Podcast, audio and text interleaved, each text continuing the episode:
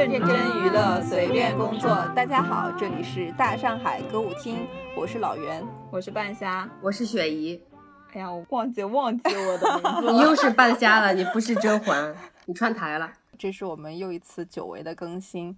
这次因为这段时间大家都有点忙，所以已经基本上有将近一个月没有更新了。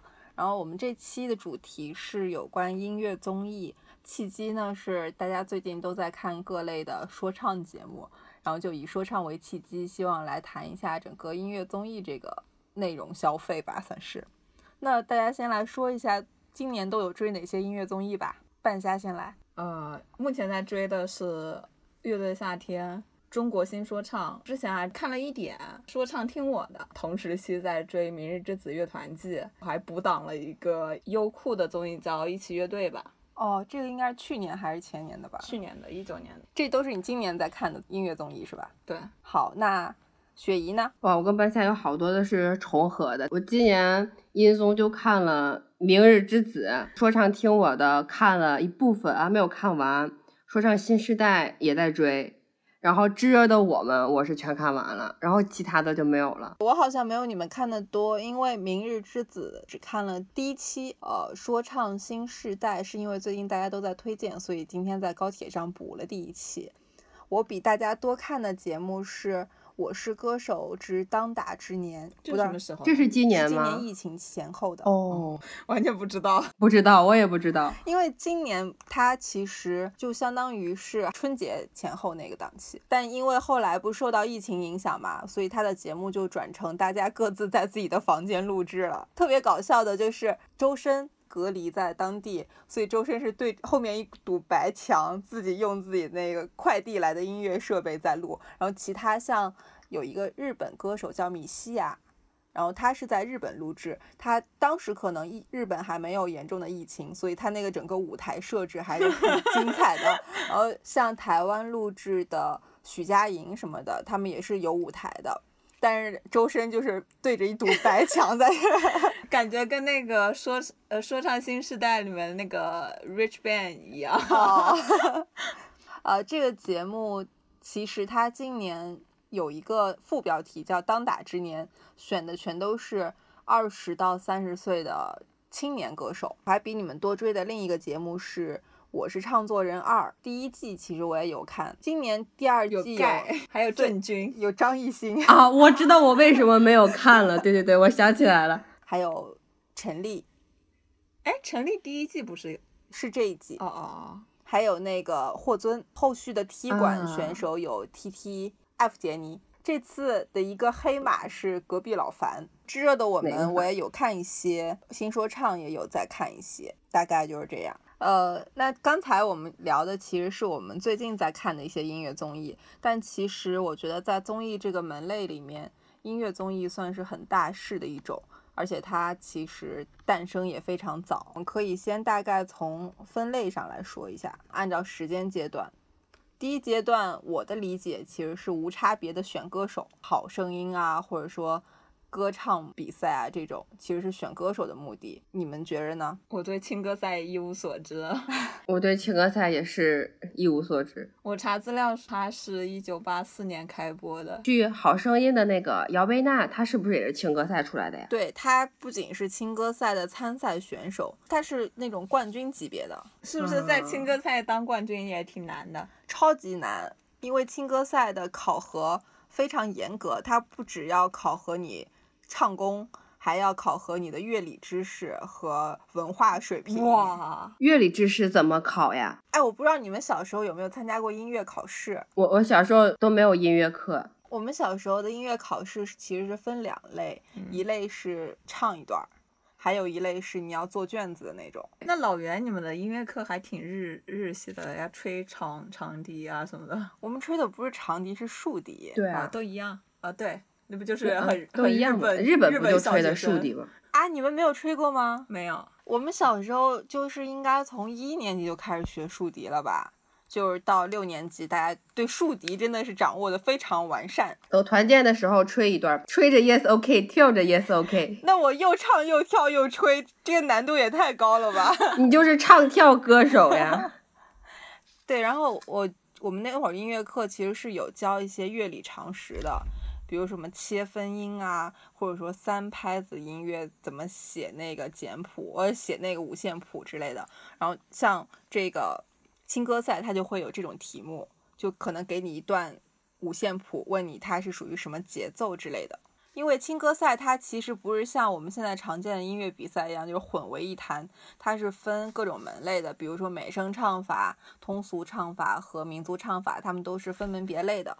而且据说青歌赛它的评委非常多，都是那种音乐学院的教授或者音是乐家，对，或者音乐家，就是地位很高、也很专业的一个群体。但因为这种歌唱比赛就是我们早期看的嘛，所以它观赏性肯定比较差。这是我们家以前的团建项目。共同观看的， 我们家现在还在看中央三套的那些节目，比如什么？就比如对《星光大道》什么的，还有星光大道呢，真的还有现在对星光大道不是台湾的吗？那个叫《超级星光大道》。星光大道是咱们那个什么凤凰传奇、九月奇迹什么那些人不都是从那儿出来的？当时应该还有旭日阳刚吧什么的朱之文哦，大衣哥，那会儿，我爸我妈是星光大道的传，就是忠实观众在毕福剑的时代是吗？啊。对，在毕老爷的时代，星光大道，我们这儿还有一个事儿是，我们小学也不能说小学，小学初中吧，你们都知道我学过二胡，是因为我们当地有一个二胡老师。谁知？道你学过二胡啊？我刚知道这件事。小时候学过乐理知识的人果然不一样。我知道我现在为啥没有音乐修养了，因为小时候没有上过音乐课。反正我小时候学过二胡，而且我们那儿大多数小孩儿如果报音乐类的兴趣班都是学二胡，因为我们当地有一个很有名的二胡老师，所以二胡就成为我们那个那个片区的音乐特色，以至于后 来这个特色太过鲜明，就每次各大活动我们都有那种二胡合奏，上百人的二胡合奏，就在操场搬着小板凳儿，上百人，哇，超级震撼的。好壮你观们有呀当！时的那个历史资料 吗？有啊，有照片。这次我十一回家的时候找一下那个照片啊，然后那个二胡就成为我们当地特色嘛。到最后，可能是我上初中还是什么时候，我们当地的那个老师就挑了几个拉二胡拉的特别好的女孩儿，组了一个类似于女子女子十十二二乐乐坊坊那样的二胡女子组合十 二乐坊，对我也想说这个。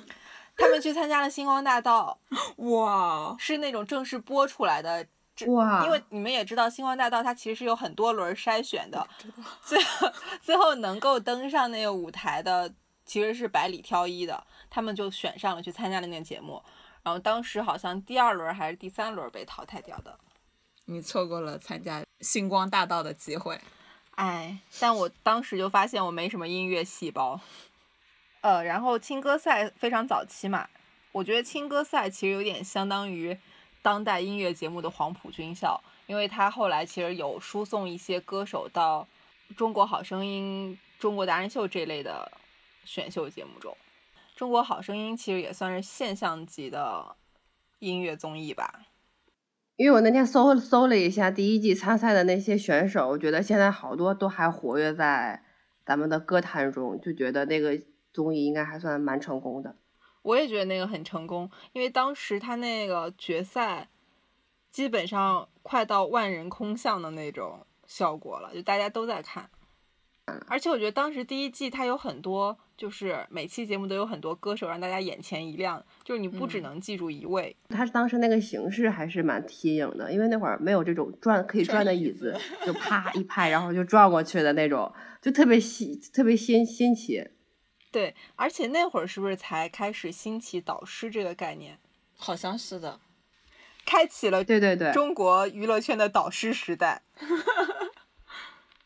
那我觉得，不管是青歌赛还是我刚才说的《中国好声音》，他们其实都属于呃非成名艺人或者是草根草根的那种音乐人的一个选拔。偶像时代之前一般不都是草根选秀吗？对，因为超女快男其实也是，对，超女的对，海选太好看了。我也觉得超女的海太好选太看精了彩了。其实那个呃，跟超女同时期的那个《我行我秀》，嗯我就是同时期我更喜欢看《我行我秀》，他们那海选也也有很多非常戏多的人，感觉参加行秀的人就是确实是打扮上会打扮一点，就是比较潮男潮女比较多。啊，你说这个和他们主办省市有关吗？就是上海好像一直是潮流先锋，所以他那会儿那个《我行我秀》的举办，主要也是在选这些外形靓丽或者很青春时尚的人。除了这一点之外，行秀他们的取向更偏好原创歌手。我我我个人体感是这样、啊 因为因为当时我就我就有几个很喜欢的选手，那个呃王啸坤，他就是原创歌手然后还有那个 Beats 乐队的，呃包括薛之谦，他当时也是标榜自己是原创歌手的。 人家薛之谦现在也是原创歌手，哦，对不起，啊，对，想起来了，那个叫于思远，什么 B I Z 还是什么乐队？对 Beats 乐队，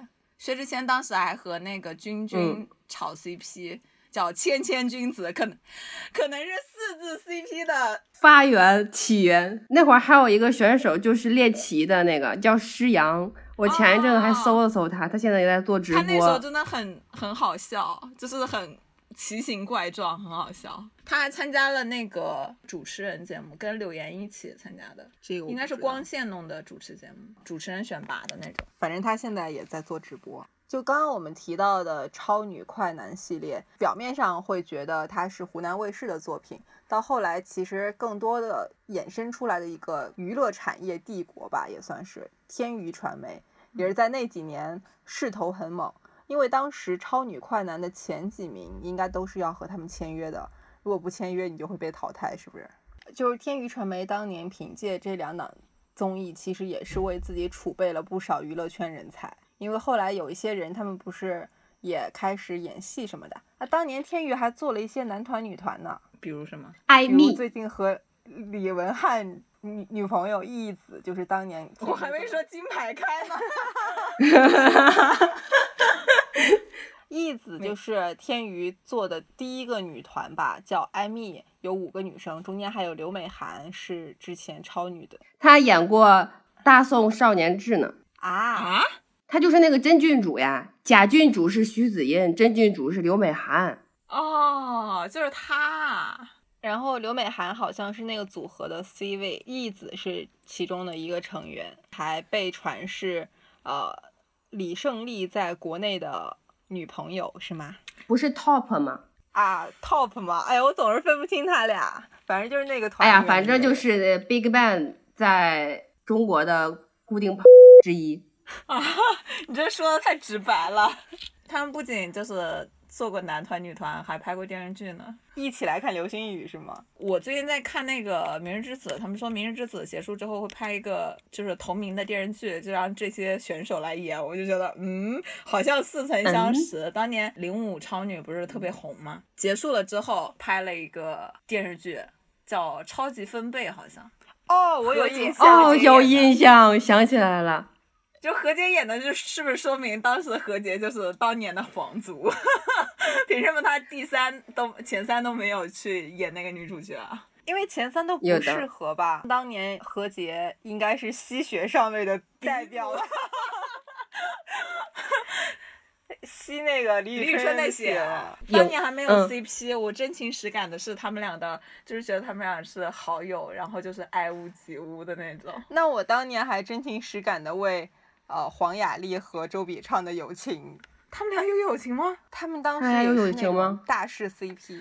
哦，刚才我查了一下，一起来看流星雨就是天娱传媒投资的。他还有一个作品叫《窃听风云》，是我们知道的那个《窃听风云》吗？还有《乐火男孩》，还有《十月围城》了，都是他投资过。哦，那他是投资嘛，然后像这个一起来看流星雨，就是他们出品加制作的那种。他们近两年有哪些艺人你们知道吗？代表性艺人，华晨宇、对，歌手是华晨宇，演员是张新成。张新成居然是天娱的呀！龙丹妮不是天娱的老板吗？他已经出来单干了，他不算老板吧？呃，天娱传媒的高管应该是以前湖南卫视的高管。我不知道你们对那个评委有没有印象，叫夏青。我知道，我知道，我只记得杨二彻那姆，她是那种很知性的感觉的。对对对，夏青和她老公应该就是天娱现在的核心高管。啊，我对那些评委的印象就只有那个嘴特别毒的女的，还有那个杨二彻那姆。你说了一个好多年没听过的名字，哎，你说嘴毒的是那个柯以敏吗？啊，对对对，就是她，就是她。她当时是不是跟叫黑男的还是 CP 呢？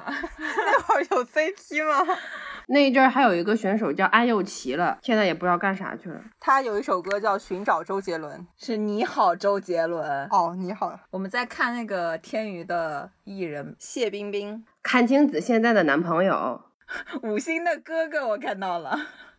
我当年追过武艺，我都羞于表达这件事儿。那你十里长街了 吗？没有。这个人，我记得他的歌，他是不是整容了？啊是他摘了眼镜儿，就有点认不出来了。谭杰希，欧豪哦也是他们。嗯，哎，欧豪那一阵儿那一年还挺火的呢李。斯丹妮。好了，别看了。好了好了，像天娱是和湖南卫视捆绑的比较严嗯重，灿星是和浙江卫视捆绑的比较严重，因为它中间有很多浙江卫视的人跳出来做的这个公司嘛。当时让灿星名震一时的节目就是《中国好声音》，它其实最早是买了版权。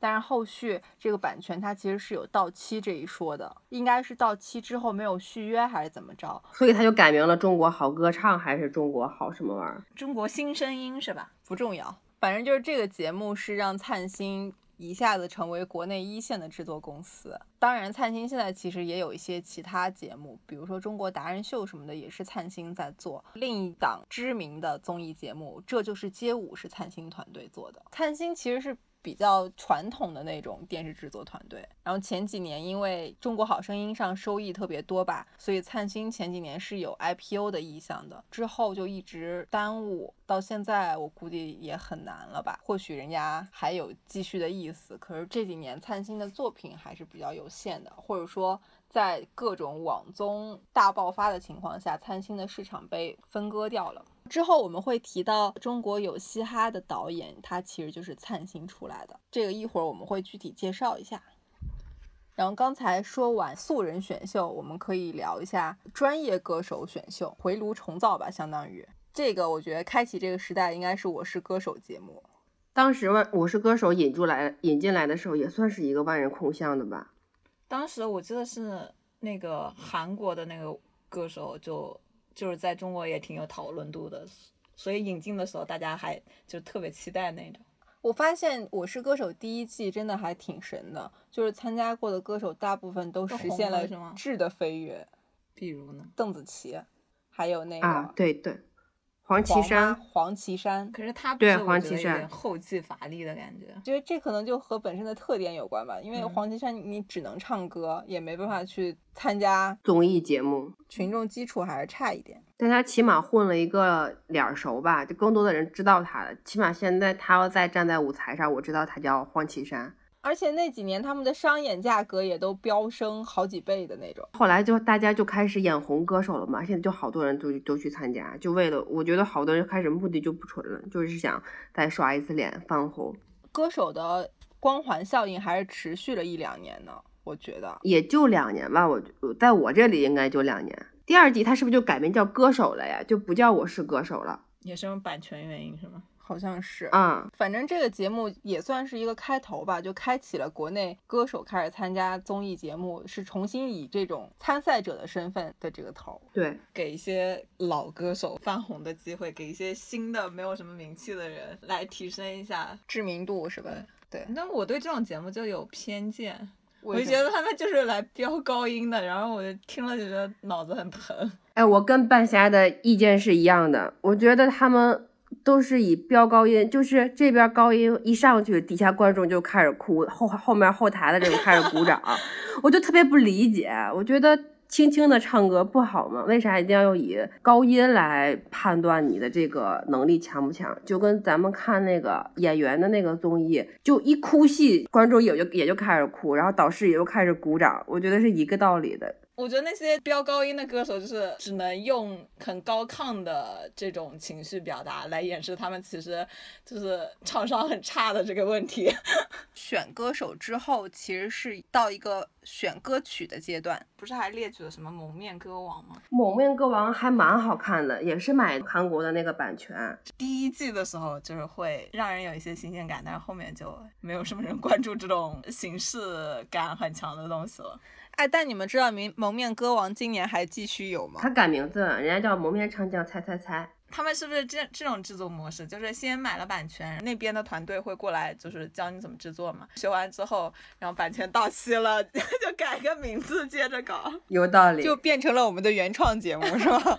蒙面歌王也是灿星制作的，对，歌手的团队是，洪涛。还有一个导演叫都燕，后来做了《创造一零一》。后来他们就出走了嘛，就是后来为那些互联网大厂打工。还有一类歌手比拼是跨界歌手，演员什么的跨界歌王去唱歌。 哎，所以蒙面歌王的歌手就是真的歌手是吗？对，哦，对啊，我觉得还挺好看的，我每季都会挑两期看一下。你说蒙面歌王吗？对啊，最早的时候我还看过林林宥嘉在上面唱一首《成全》，但之前我都没有听过《成全》那首歌。他唱完之后，我才知道，哇，这首歌好好听哦！我又去搜了一下，是他自己的歌还是别刘人若英的《成嗯全》嗯萧敬腾和吴青峰还在上面合唱过周杰伦的那首《世界末日》，那个我那个唱的我也挺喜欢的。你说这个让我想到另外一个歌曲类的节目，叫金曲捞，唱一些以前或者红过，或者说不太红的歌，让歌曲翻红的这种节目。我听你那个说的，我觉得有点像我们的歌。我们的歌是什么？ 雷姐隆重介绍一下你哥哥的节目。我们的歌的官方介绍是。由东方卫视打造的国内首档代际潮音竞演综艺节目，汇集了 A 组嘉宾费玉清、任贤齐、李克勤、罗琦、刘宇宁、许魏洲、周深、王琳凯；B 组嘉宾那英、周华健、蔡健雅、黄凯芹、阿云达、李子婷、蒋一乔、肖战十六位艺人。我们的歌不仅具有全新节目模式，让弘扬歌手与新生歌手联手同台竞技，推动华语乐坛跨越代际走向新生，实现华语音乐的传承与创新。节目通过两代艺人的合作，旨在重塑华语乐坛金曲价值，而榜样艺人的音乐精神，也让助力新生艺人灵感迸发，推生出更多线上级歌曲，让华语音乐和华语歌手保持青春感，唱出青春样。 这是节目介绍。你这一串我都没有听出来重点，好不好？我给你一个人介绍一下，就是一老带一新合唱一首经典歌曲。对对对就是跨代际的，然后重新演绎一些经典的歌。你就举你哥哥和那英的那个组合呗。其实我里面比较喜欢的是李克勤和周深的那个组合，哎，对对对，他们俩还唱了几首就是那种登上微博热搜的歌曲呢。他们改编过一首那，他们把那个野狼 disco 和和红日 remix 了一下，还哦蛮好听的。还有月半小夜曲，他们唱的也蛮好的。好，可以看一下，看一下《野狼 DISCO》。我们现在来实时看一下，看这个架势，我都能猜到是谁。还有小鬼，相 反，对啊，哎，这个节目里面让我对小鬼的印象又加深了一分。我以前觉得他只是 rapper 不会唱歌，后来发现他原来是会唱歌的 rapper，还蛮好的嘞。他跟罗琦搭配，心里的话，我想要带你回家。费玉清啊，嗯，心里的话，我 想要带剪辑真是稀烂。你回家那罗琦吗？对， 你知道吗？我已经听不下去了。到后面一点。好了好了，不用听了。不是我能容忍的类型。哎，但是我在这个里面，我第一次知道黄凯芹，我觉得她唱歌挺好听的。她跟李子婷唱的那首《傻女》那个歌，我也觉得好听。行了，让他别看了，反正刚才他看的过程还没有我那个广告时间长。 啊，我听出来了。但我看那个节目，我觉得就是有点失真，就修音特别过，尤其肖战的修音特别明显。嗯，包括《炙热的我们》也是，基本上就没有开麦的时候，全开麦，现在挺少的。什么半开麦，还有有些不开麦，是不是？在我的理解里就是假唱，就你们是觉得呢我觉得大家对半开麦的容忍度稍微高一点，就是你是在唱的，也能听见你的声音，但是你需要垫一下音。亲你决赛的时候，Just a Little Bit 那首歌，它其实就是有垫一点。因为第一首车祸了，所以第二首不得不点。对，我就觉得，如果你是唱跳歌手，就是一个唱跳舞台的话，有电音我是可以主要是我觉接得受唱的，跳歌手他们唱的确实不好听，而且容易喘呀。我就觉得我走路说话，就是我走路的时候打电话我都会喘。比如说他们唱跳的时候还得唱歌，有的时候还得嗷嗷的飙高音，垫一下还是可以理解的。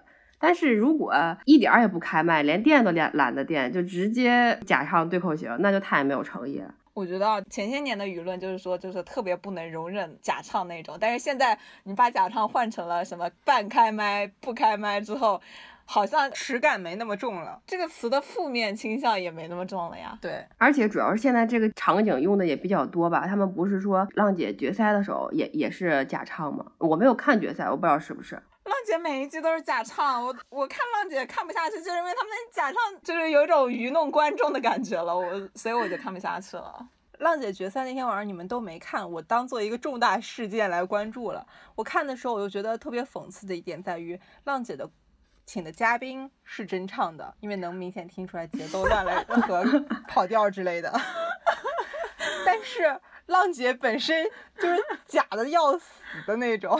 你有没有发现，就这种选秀类的综艺，他们决赛夜的时候都特别容易车祸跟唱ผิ。我朋友之前就问我说，那个为什么他们每一次决赛的时候这么不认真呢？他们为啥不努力排练？为什么都能车祸上上也上不去，还跑调？我说因为决赛夜就是因为直他们播，平没有时都是修音。啊，对，我说因为因为平时的时候是录播，可以修音，决赛夜是直播，没有办法修音。他说啊、原来是这样子的。唉，反正浪姐挺让人失望的。除了选歌手外，还有一个选歌曲的阶段，就可能开始重视原创这方面的节目，可能有《中国好歌曲》，这就是原创，还有《唱作人》，其实也算是选歌手呃选歌曲的节目。你们有印象深刻的是从这些节目里面诞生的歌曲吗？这些节目我都没有看过，属于我的盲区苏运莹的《野子》就是哦《对中国好歌好曲》歌曲里面，啊。那这个歌还是蛮出圈的，现在一刮风我就想听这首歌。好歌曲也是一个原创节目，它当时是沿用了那个《好声音》那种转椅子的模式， 感觉很傻。就从选歌手变成选歌曲了嘛。嗯，然后唱作人可能就是我印象最深刻的是王源的歌诀《嗯腰不倒台嘛，姑娘写给娜娜的那首，是因为他跟欧阳娜娜那个八卦是吗》。？，对，就说欧阳娜娜很早就已经拿到 demo 了，说王源可能是写给她的。哦对对那八对组扒了一轮又一轮。粉丝如果澄清的话，你对。 然后我们进行到第二阶段吧，就我觉得第二阶段其实是进入音乐细分时代，按音乐类型来选秀了。这个时代的开启节目应该是中国有嘻哈吧？有嘻哈也是一个现象级的节目啊。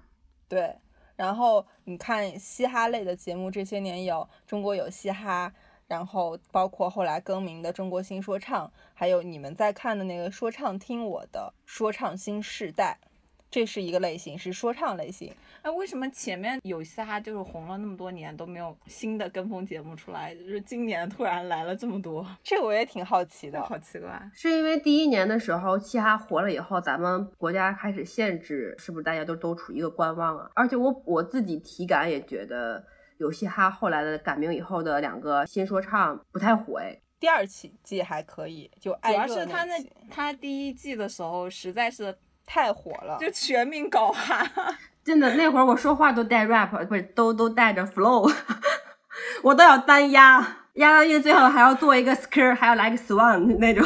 对我觉得那会儿是掀起了一个潮流吧。来了一个新文化的那个冲击。对，就是当时他启发了其他节目组去做小众音乐品类的一些节目，比如说后来爱奇艺又做了乐队的节目，乐队的夏乐队天的是，夏天一，嗯，嗯，极客电音是同年的节目吗？极客电音是一八年的。哦，那还挺早的。他们其实都是受嘻哈的影响，我觉得。嗯，然后还有一个音乐品中品类是音乐剧，深入人心。其实这儿有一个我想单独拿出来说的，就是打歌舞台，觉得它也算是一个细分吧，就是 idol 的舞台类节目。但是爱豆的舞台类节目，咱们国内其实没有做起来，也是在二零一八年的时候出现了一下下，然后就没有了。爱奇艺的那个中国音乐公告牌，它九月七号首播，就播了十二期，就就没有然后了。腾讯是不是有个叫什么“有你音乐榜”？是不是对对对，也是这种类型的？是吧还有一个优酷的 Music On，那个我都不知道后来播没播。这个完全没有听说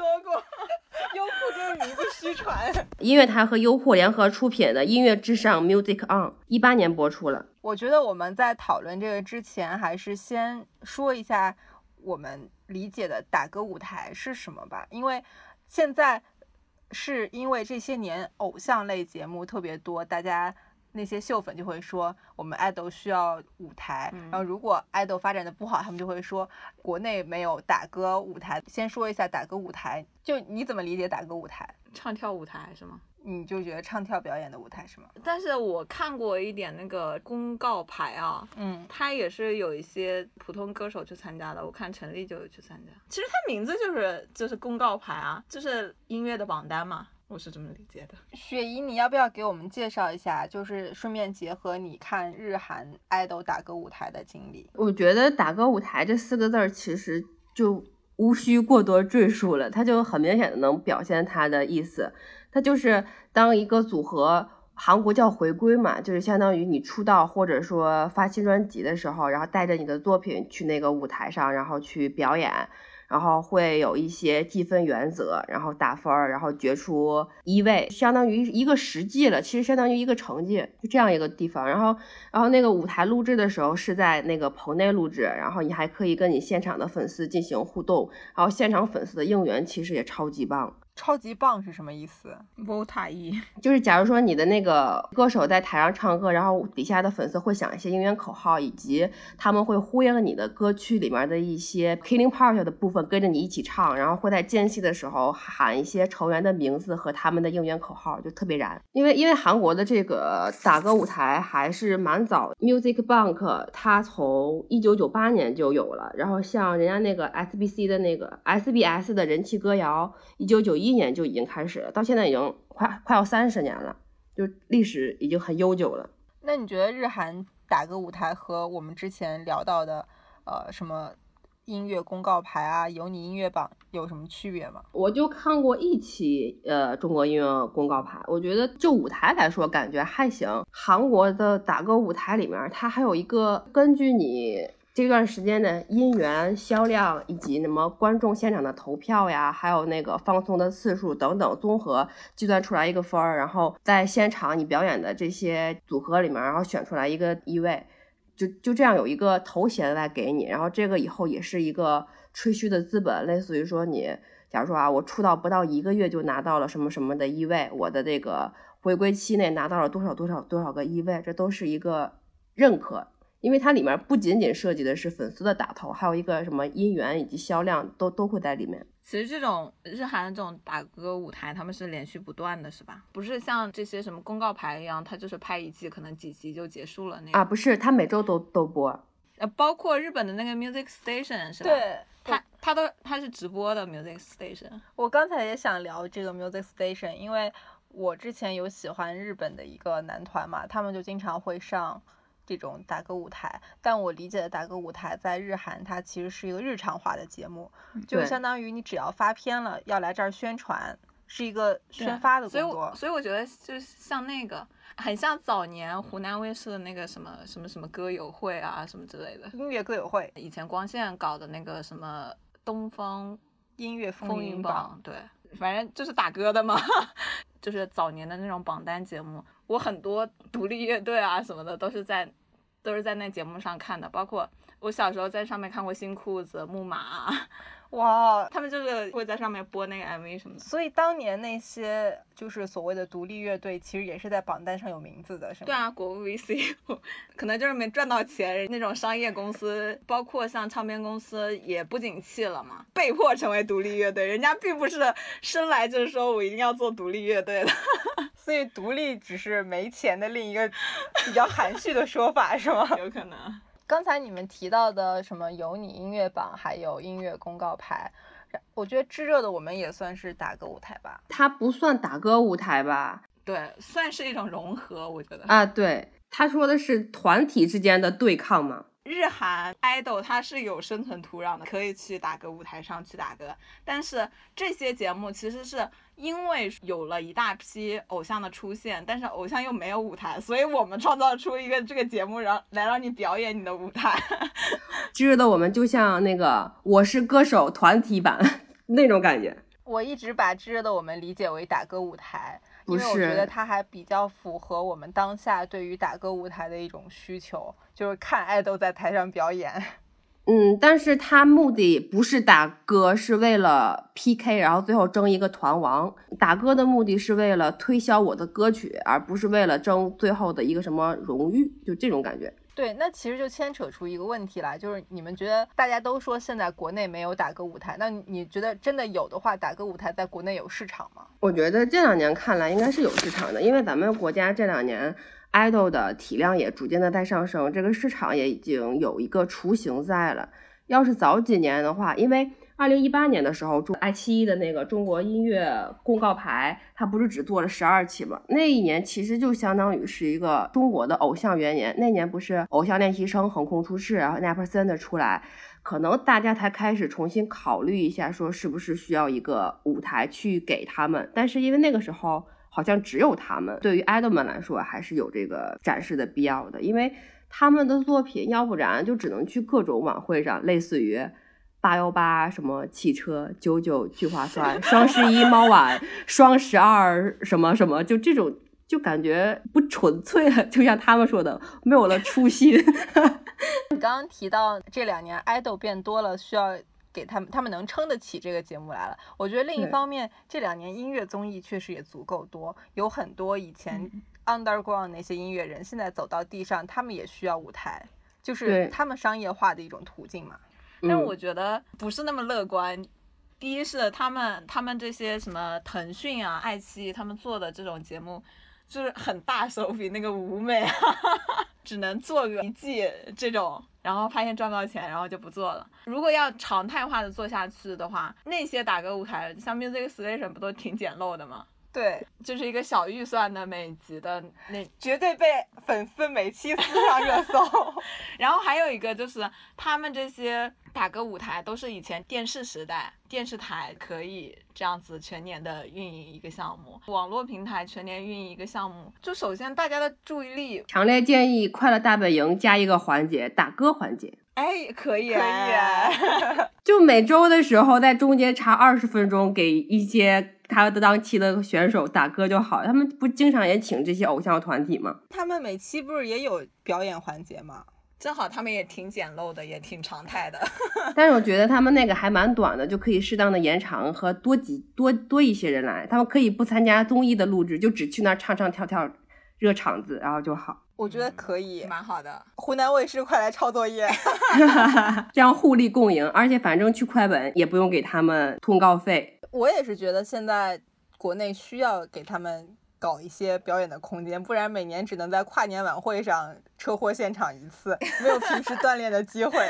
我希望国内多一点打歌舞台。另一个角度就是，我希望 idol 还是去唱跳吧，不要 再演电视剧和电哎，影了。对对对，但我觉得，呃，国内的偶像选秀其实为国内的综艺输送了一些综艺咖。我觉得最典型的就是范丞丞，你是他的 CP 粉，夹带私货吧？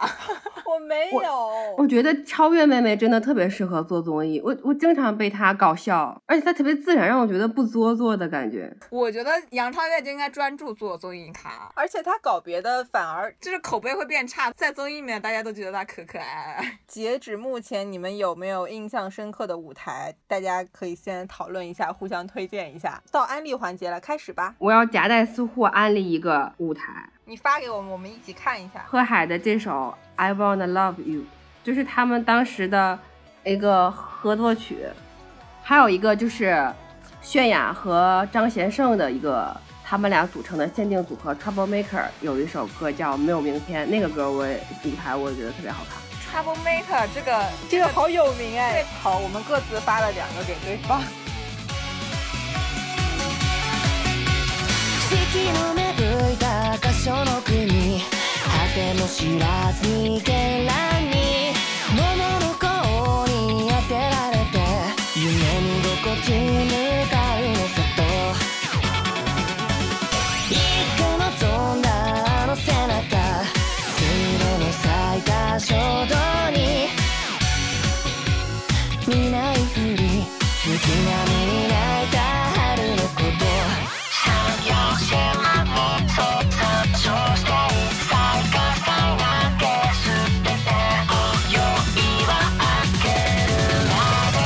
遊びましょう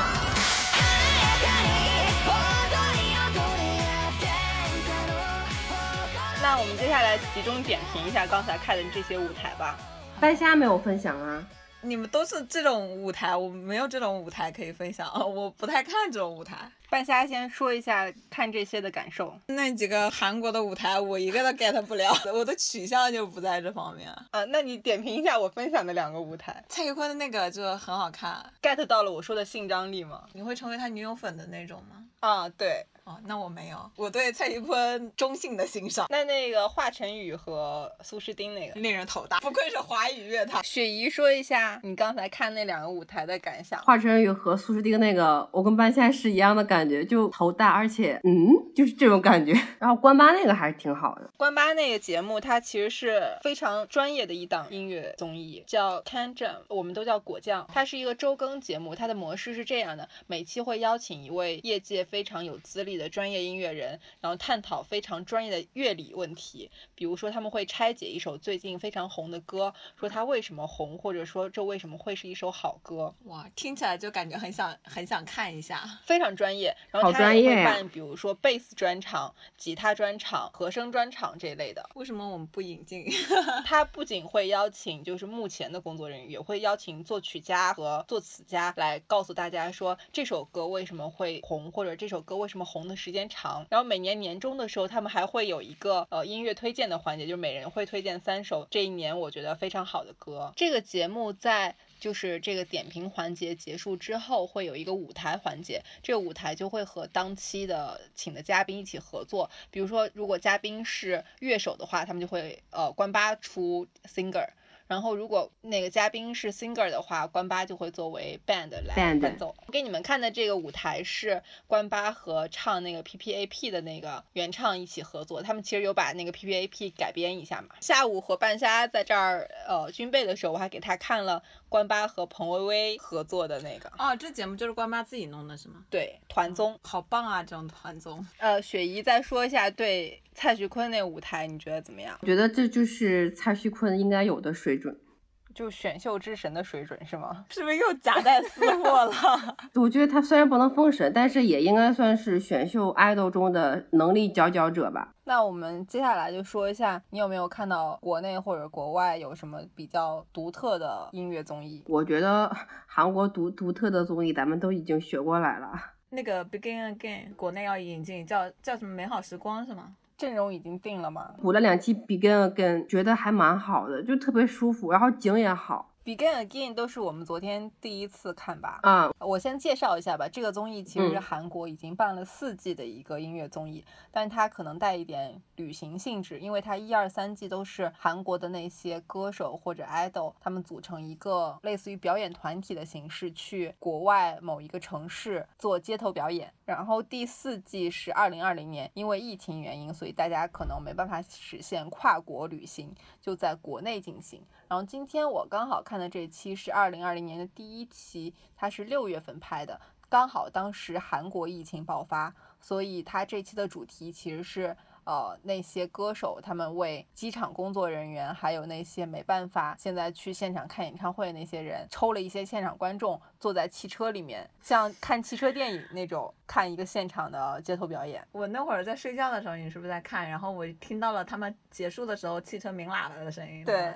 就是代代替鼓掌。对，对对对，还挺浪漫的。你们对这个综艺印象怎么样？就是让人特别舒服。看网上对他的评价，也就是神仙般的治愈综艺，就没有特别多冲突的地方，然后大家就很好的一块儿在商量，然后一会儿去哪儿哪个街头表演什么歌，然后就有序的在进行，然后唱的那些歌，虽然我好多都没有听过，但是我当时看节目的时候就，就有一个词一一句话在脑海中回荡，就是嗯，音乐果然是没有国界的， 就是这种。我也有回荡这句话。就虽然我听不懂，我就只看了一集啊，然后我看他们就是会随时会有排练啊、即兴啊这种这种时刻，我就觉得哇，这包括他们表演的时候，我就觉得很好看。但是当他们开始闲聊的时候，我觉得啊，韩国人能不能闭嘴？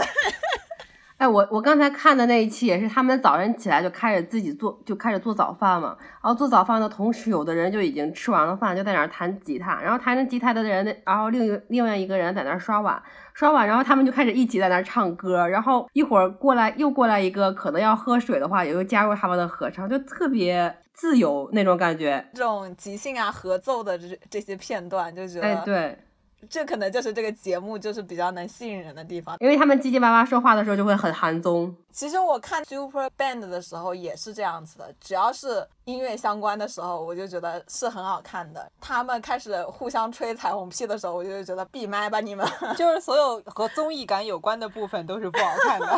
我是 get 不到韩国的那种综艺感，啊，我懂，因为他们有的时候给人的感觉是有一点哗众取宠的那种综艺感，就特别的刻意。对我下午的时候跟老袁讨论，说我为什么对韩国的综艺偏见那么大的时候，就是想说，是不是他们的艺人都要上一个综艺进修班，就是有一套固定的模式，说你面对什么样的场景的时候，一定要做出什么样相同的那种很夸张的反应。他们的练习生培训里面应该是包含这个的，包括你怎么应对媒体的采访，以及怎么样做一些综艺的 reaction，都是有培训在。但是我看的那一集里面几个几个艺人都是中年人的嘛，嗯，嗯，他们的反应也是让我受不了的那种。他们就可能跟环境有关系吧。如果你一直只看的是这种形式的综艺，可能会行为上也会潜移默化的就会被那个那个方向去带。呃，日本和韩国的他们的搞笑艺人的搞笑的点，我从来没有 get 到过。对，但是我看的时候，我有一个想法，我不知道你们有没有同类型的。我看的时候，我觉得这个节目有点像韩国版的同一首歌。为什么这么觉得？同一首歌，它不是也是那些好好多歌手一起去到另一个城市去演出吗？但是我们是在舞台上呀，就是我感觉它本质上其实都是巡演。 我觉得同一首歌就像是去各个城市开拼盘演唱会，对啊，但是这个街头的感觉，就像周周围的一些人，可能他是一些音乐爱好者，然后走到那儿，就像你去五棵松那儿溜达，然后门口就会那儿底下就会有好多人在那儿唱歌。哦，我觉得这个节目，因为我看的是二零二零年第四季那个韩国版嘛，我觉得它的优势就在于半夏刚才说的音乐以外的部分比较少，还没到令人生厌的部分，所有和音乐有关的部分都很动人。我看第四季第一期的时候，每首歌都想加入我的歌单，我看他们即兴的时候，经常会唱一些经典的呃英文歌。英文歌摇滚歌曲，然后我就觉得哇，有被击中到。 我会设想一下，说如果这个变成中国版，我觉得肯定就是在现场谁 C 位，谁第一个唱，谁最后一个唱，然后粉丝之间互相拉踩，绝对变成一个撕逼节目。不会吧？我看这个节目的阵容，有李谁荣浩、欧阳娜娜、汪苏泷应该都不是那种会撕翻的。哦，那这个阵容看起来还可以。欧阳娜娜，欧阳娜娜应该是担任大提琴手的位置吧？对，吉他手和大提琴手。我觉得她要是在乐队里作为和声的话，还蛮合适的。就欧阳娜娜大提琴还可以，弹吉他是不是有点没那么专业？不因知为道《Begin Again》里面的所有乐手都是那种顶级乐手。是吗？ 那你觉得欧阳娜娜还不如汪苏泷吗？ 汪苏泷现在好像大家已经接受他是一个音乐音乐人人了， 以前的 QQ 音乐三巨头徐良、王苏泷、许嵩。为什么现在大众对他们接受度如此之高？许嵩我小的时候还挺爱听的，好吧。啊，不过我说起 QQ 音乐三巨头，我觉得那个第三大巨头叫徐良，他分明就是蹭人家汪苏泷和许嵩的热度嘛。唱作人不是第一季请了高进，第二季请了隔壁老樊。对我想说，我们中学的那个年代是 QQ 音乐三巨头的时代，现在是不是变成了什么网易云音乐三？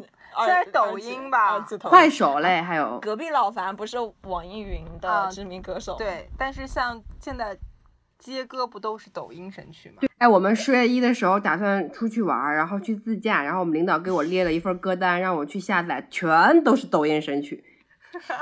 我们接下来就呃集中一下，比如说我们认为什么样的音乐综艺是成功的，我们可以在刚才我们聊过的里面选出一些非常有代表性的，就比如说具有现象级或者跨时代意义的，我们认为哪些音乐综艺可以进入这个序列？好声音、歌手和嘻哈吧，月下其实也还行。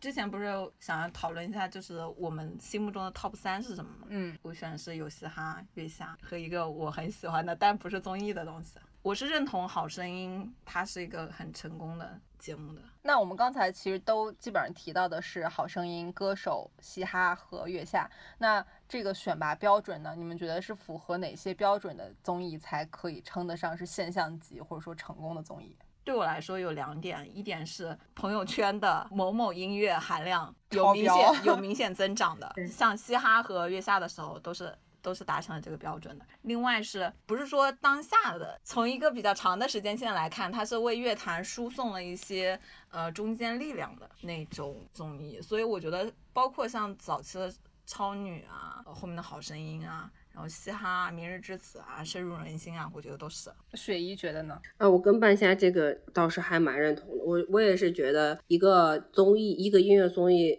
它是否是一个现象级的，首先就是它的观看的人数，就到不到一个，就是国民关注度是不是够高？就当你周围无论老少都开始看这个综艺的时候，它就出圈了。然后再一个就是他的选手的知名度，就是不只是第一名、第二名，他们甚至说很多十强、二十强的选手以后依旧活跃在这个华语乐坛，这也是一个成功的标志。还有就是他们会有一些比较有代表性的作品出来，然后会被传唱嘛，就这种。那你刚刚也提到出圈了，就其实我们提到的有一些小众门类，我们认为它成功的一大标准肯定是出圈。你印象中的出圈事件有哪些？其实嘻哈就算一个很出圈的音乐综艺了吧。在看《中国有嘻哈》之前，我对于这个 rap 的定义，一个是看过《Show Me the Money》部分的那个片段，有一些认知；再一个就是看一些咱们国内的一些 idol 和国外的一些 idol 那种 idol 里面的 rap。然后那次看了以后，觉得是一个冲击，就没有接触过这个东西，然后第一次接触到这个文化，就还觉得就还蛮感兴趣的，就看了一整季，还挺真情实感的看的。那我觉得嘻哈的出圈儿其实还蛮有标志性的，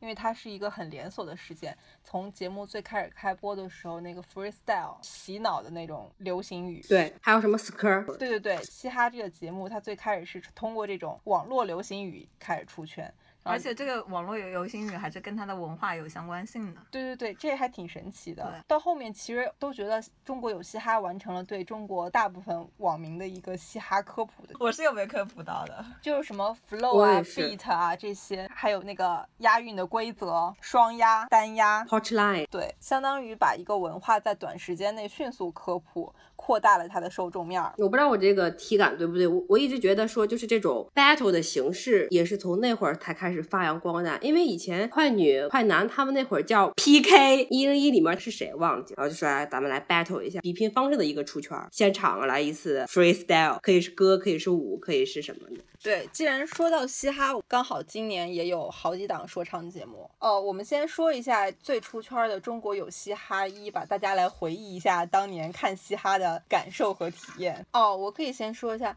其实我最开始并不是这个节目的受众，一开始是因为 freestyle 出圈以后，当场要写稿你的每一次都是因为写稿，为了写稿去了解一下，然后到后来就觉得好像这个节目它当时开创了一种综艺节目的叙事模式吧，就把它剪得像剧情片一样，有留悬念、有剧情设置的那种感觉，就剧情式剪辑嘛。我我当年跟嘻哈的交集，除了写稿子之外，还有一个。我当年面试某已倒闭的共享单车公司的时候，有一个文案题， 我当时现场写了一段儿 rap 词，哎，我觉得嘻哈的文化影响我们到今，就是我现在给咱们起标题，我总想单押，我不押韵我别扭，可是我每次觉得你押韵都特别像那个歇后语或者喊麦。哎，其实喊麦和 rap 的区别是什么 呢？这个我是从 Johnny G 老师那儿，我觉得喊麦就是没有调，嘻哈就是有调。昨天我们聊天的时候，你不是说到那个 flow 吗？嗯，然后嘻嘻哈里面那个 flow 就是算作作曲，你知道吗？可是对喊麦来说，应该没有没有这个环节是吧？ 对。 然后当年这个嘻哈火到我朋友他不是博士嘛，他当年特别喜欢 PG One，他还专门哈在 B 站上找了一个 UP 主学习 rap。有有有有效果吗？他学的怎么样？他就学了很多专业的 rap 知识，押韵啊，或者我们讲怎么写 flow 啊这种。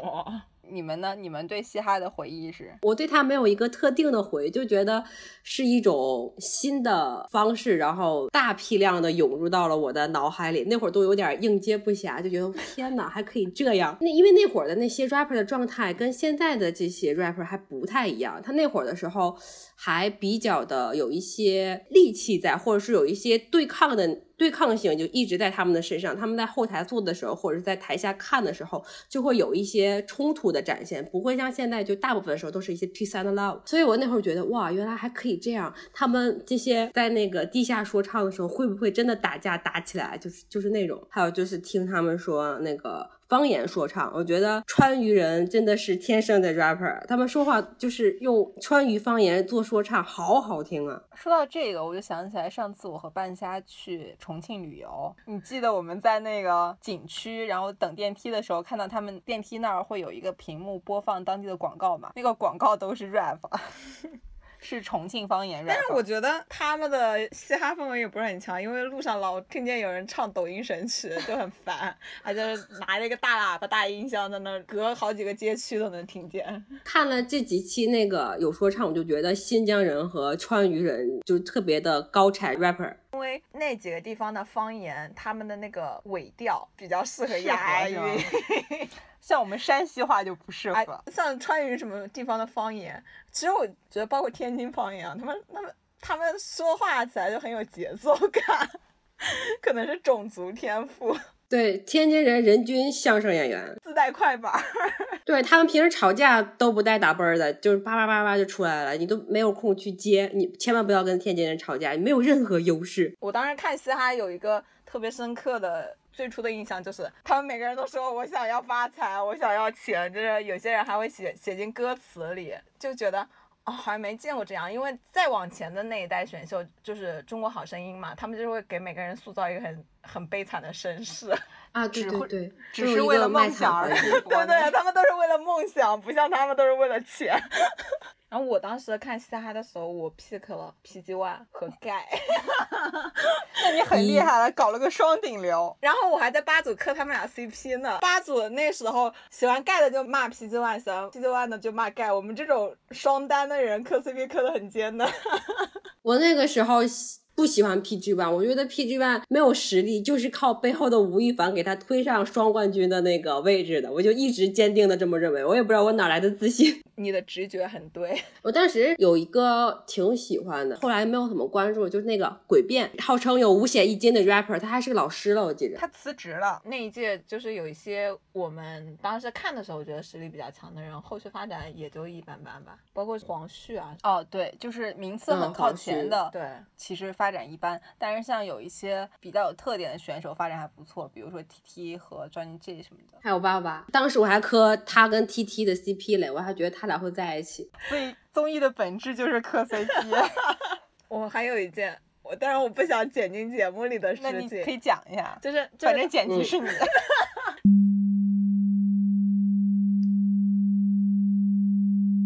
呃，这个真的是黑历史。对，太黑了，这个我估计你也不敢剪进去。那其实包括从中国有嘻哈到现在的中国新说唱这些节目，有没有真的作品出来？我觉得中国有嘻哈，就包括新说唱啊，它每一季都是有一首传唱度很高的歌出来。第一季是那个小青龙的，惠子的那个吗？对对，一 v 一的时候，他们俩唱的那首歌，很好听，对，他们中间有一段是唱旋律的，因为那首歌红了之后，到了第二集、第三，每到了这个环节，这帮人就说我一定要做一首黑 song 出来，然后就写一些奇奇怪怪的旋律。去年这个环节就是我觉得最成功的一首，有两个人全程唱跑调， 我觉得那个特别洗脑。 我听过那个，我印象 是那两个好像是还是学历蛮高的人，还是怎么着？反正反正就很逗， 当时他们唱跑调，后台都疯了，跟他们一起唱。不过去年报的应该是老舅的那首歌，啊，对，那个的幕后你们知道吗？老舅的画面全被剪到了 VIP 会员版里面，是那个播出来很长一段时间之后，那个对，才有人发现了那。那首歌才红首歌。因为这首歌其实最先没有被爱奇艺敏感的拿出来当重点宣传，如果他们在节目期间就宣传的话，可能去年的效果会比现在更好一点。对嗯，但是至少老舅也算那个节目出来的，嗯所以呃我觉得嘻哈这么看，每年还是都稍微有一点成果的。对，第二年是那个就是星星球球坠坠落，挨热的那个吗？原作者其实是李佳隆，就是当时李佳隆把啊自己的歌拿出来一起改嗯词对了，所以那场艾热赢了，有些人会觉得有点不太公平。对，第二届合作赛的时候出现了最多我喜欢的歌，我那个还有一首说喜欢的是那个黑空柳聪那个，我特别喜欢那个王以太和呃法老合作的那首歌，叫《悬崖华尔兹》。 啊，王以太今天结婚了，祝他新婚快乐。黑空也是一首旋律性比较强的。哎，我还有一首喜欢的那个 rap 曲是不用去猜，这首是节目里的吗？他总决赛的时候唱了《Johnny J》，我以为 Johnny G 很早就淘汰了呢。但是他复活了， 复活直通决赛，还有直播呢。当时的第一届的决赛是直播了之后不公布谁是冠军，有很多暗箱操作，暗箱操作都是大家阴谋论的，也不知道是真的还是假的。就很多瓜说本来冠军应该是盖，但是吴亦凡不同意，让他们两个人当了双黄蛋。我双觉得黄双蛋。黄蛋很讽刺，因为你这个节目就说要 keep real，结果最后搞出来一个双黄蛋。但是现在来说也不是双黄蛋，因为有一个蛋已经没有了。在你是一个独立音乐的人的时候，你当然可以 keep real，但是你面对那么大的名利的时候，有几个人能做到 keep real 呢？嗯，觉得 Johnny G 老师凭借《青春有你二》已经回春了。 这老师一直就还挺那个的呀。我觉得 Johnny G 老师让我重新认识了 rap。我以前觉得 rap 这么简单，不就是写个词儿、唱个押韵嘛？直到看他教蛋黄的长裙，我才知道这有多难。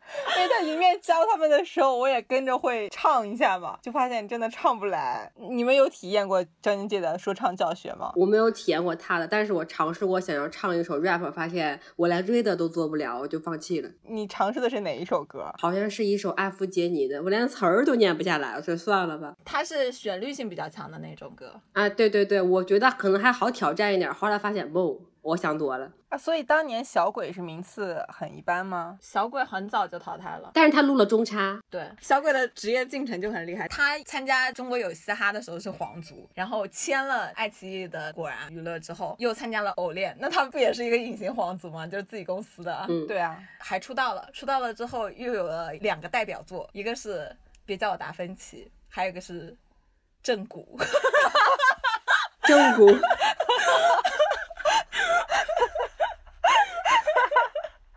那个好像也是范丞丞的代表作呢。什么？范丞丞的代表作也是正骨，哦，是吗？ 他俩一起去正骨的。 原来是这样。然后他现在成了嘻哈节目的导师，神奇，真的神奇，这样连起来看这一起来很步神奇。 职业规划做得好啊！对啊，他中间还去参加了我们的歌呢。又作为歌手，让雷姐 get 到了他 的音乐实力。厉害对啊，我以为他只是个 rapper，后来发现他也会唱情歌。这儿不是有一个呃花边嘛，就是《青你二》里面的有一个选手，那个很可爱那个妹子，可爱的啊太多了。杨幂他们公司的短发的赚东北手绢的那个女孩，小鸡蛋朱雨玲，朱琳雨吧？哦，朱玲雨，她跟小鬼是什么情她侣吗？没有，她演了小鬼的一个 MV。还会有什 么呢？对，这个大喘气呀、 但是在那个 MV 里面，就是演的情侣嘛，所以后续有很多人剪他们俩的 CP 视频。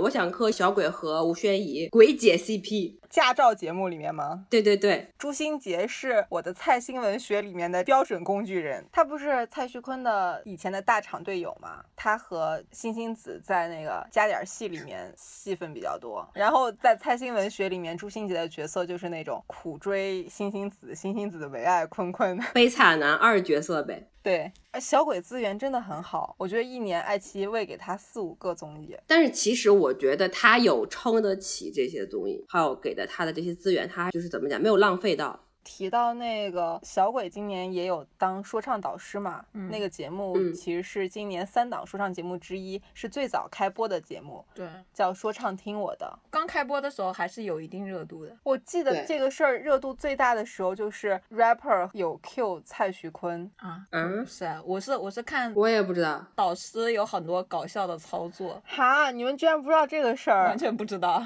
这个事儿是这哈，样，我们为什么要知道这个你事果然儿？是蔡徐坤铁粉，你果然在夹带私货。 不是，我来讲一下这个事儿，因为当时在节目里面，小鬼不是导师嘛，好像有一个嗯部分、有一个 rapper 就 Q 小鬼说：“小鬼，你篮球打得怎么样？”对，问他有蔡徐坤打得好吗？然后小鬼就说：“你不要危险发言。”后续蔡徐坤的粉丝就因为这个撕他们嘛，rapper 就开始站队，就说什么啊，你们家爱豆真的是说不得了，还是怎么着？那个节目里面的大多数 rapper 都阴阳怪气的发了微博，好。他们为什么还在乎这个事情啊？我觉得都过去很久了。蔡徐坤粉丝确实也蛮玻璃心的，我觉得。玻璃心确实是。今天你看那个迪丽热巴给杨幂过生日发了一个表情包，他们说那个是用蔡徐坤 P 的一个表情包，算黑图。然后蔡徐坤的粉丝还去骂迪丽热巴，对，这个我也看到了。我没看出来，我也没看出来。这个事儿当时微博讨论很多天。我们完全跟这件事绝缘了。嗯我也没有关注到。你们作为观众居然不知道这个事儿，我作为观众，我们光摸懂三八了呀。 猫懂三八，那段时间我们家天天在摸懂三八，他当时很出圈这首歌。还有一首歌，它上过热搜了，《天上的星星不说话》那首哦歌也这蛮个好我有的。看到啊这个我也有看到，魔动闪霸它红了嘛，后期全都魔动化了那些歌。就路径依赖了呗。嗯，后期这个节目就变成了魔动听我的，最开始的时候，那个魔动闪吧，他们第一次合体的时候，跟那个咔咔一块儿合作的一首什么《魔动北极星》，那个歌也蛮洗脑 的。这个节目其实是 rapper 圈儿的一个很大的比赛，叫 Listen Up 啊，它是把原本他们小圈子的一个固定的大型比赛搬到了节目上。嗯，Listen Up 我是知道的，对也是当年看嘻哈的时候补的课。对，所以这个其实是 Listen Up 今年的电视版，哇哦，冷知识吗？冷知识，啊终于讲了一是个冷知识， 识刚刚那也是冷知识啊，什么蔡徐坤的那个。啊，对对对，那个也是。我明明讲了一个热搜事件。 哎呀，你们太不关注这些花边新闻了。主要是我不看热搜，今年不是三档说唱节目嘛，这个是最先开播的，第二档开播的其实是中国新说唱二零二零。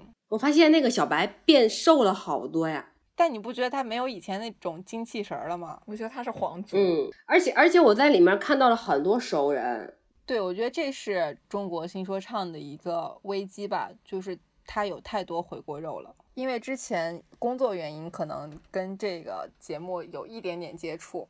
爱奇艺内部对这个 IP 非常看重，这个节目可能是对于他们整个平台来说是相当于打通品牌的一个节目吧。这是第一档让大家意识到爱奇艺综艺制作能力的节目。即使我们都觉得它已经开始有那个呃审美疲劳，但是对爱奇艺来说，就是要抛弃它其实是挺难的。嗯，而且我觉得就现在以现在的那个热度来说，它也没有到需要被抛弃的时候。虽然有一些回锅肉在回，但是也还是有一些新人在输出。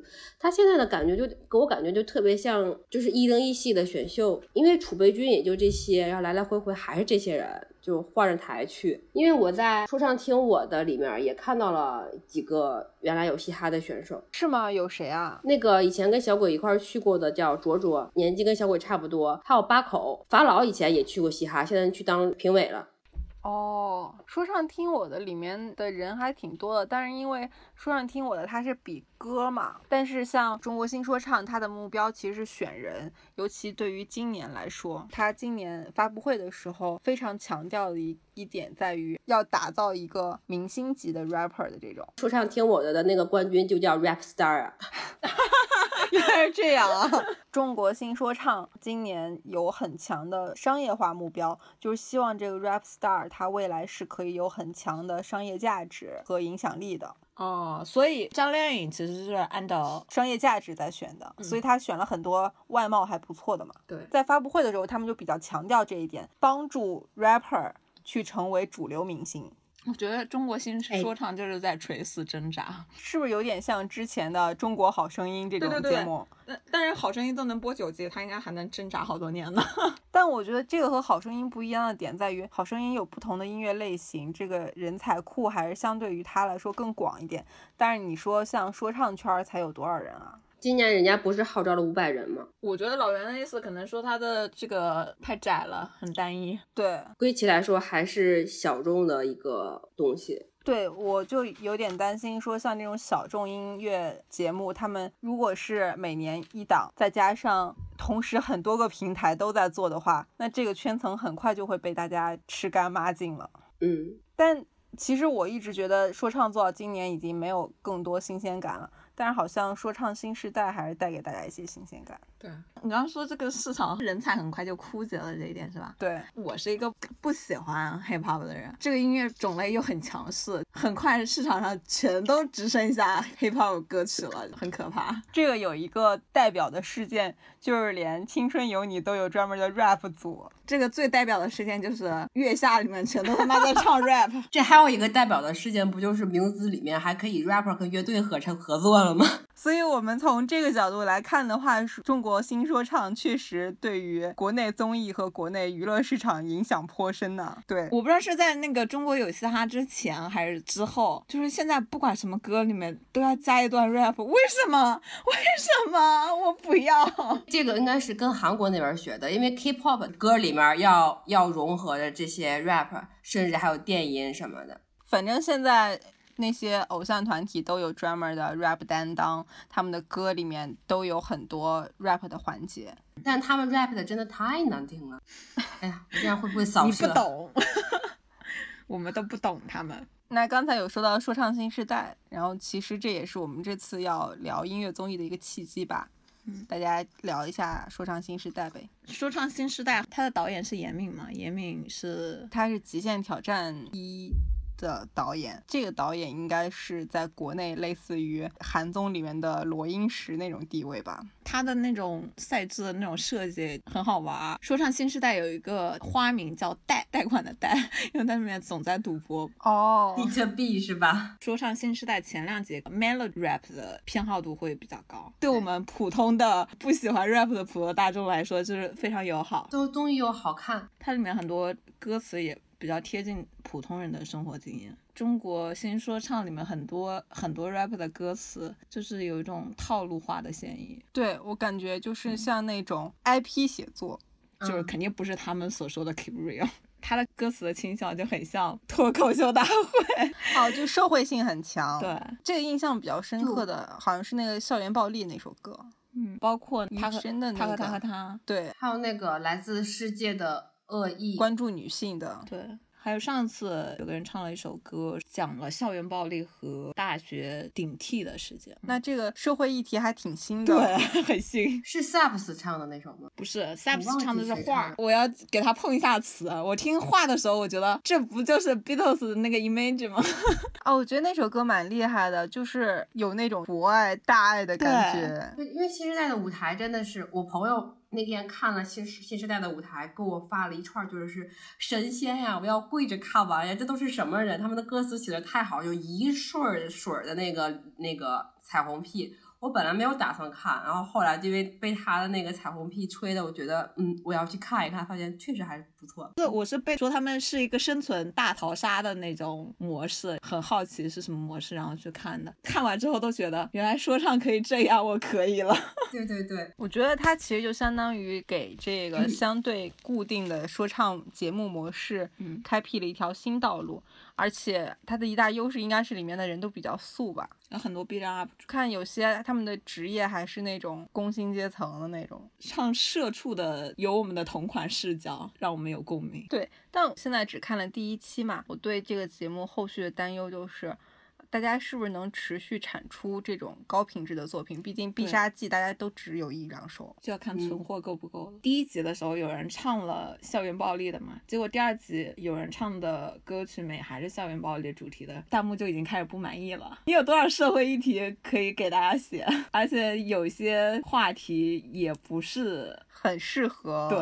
如果你要参加周期很长的一个比赛的话，那你需要有非常多作品，甚至有现场创作的能力，而这些又似乎是对职业 rapper 的一个要求。如果你是职业 rapper 的话，你可能很难脱离目前的这个场域或者套路。他们那些有很经验作品的人，真的所谓的必杀技其实是有限的。我觉得是一个缩小周期版的中国有嘻哈节目，把大招都在第一季放完了，所有的惊喜选手都在第一季出现，他们也唱了自己最拿手的歌。那么后续的回锅肉就是挑剩下那些里面再挑一些人，就是一个不断的自我消耗过程。他们还有一点做的比较好的就是他们舞台做的很好。第一集的时候，我有三首歌非常喜欢嘛，但其实我能够放进我播放器去播的只有一首歌，然后剩下两首歌都是因为配合舞台，就觉得这首歌很棒的，是有表演性的那种，嗯对是吧对？那个校园暴力那个我印象很深对刻。对画那首歌最后他不是和懒惰 PK 嘛？其实懒惰赢了，我就在想，懒惰其实嗯对代表的就是中国有嘻哈那对一一套的模式。哎，对，我就觉得懒惰特别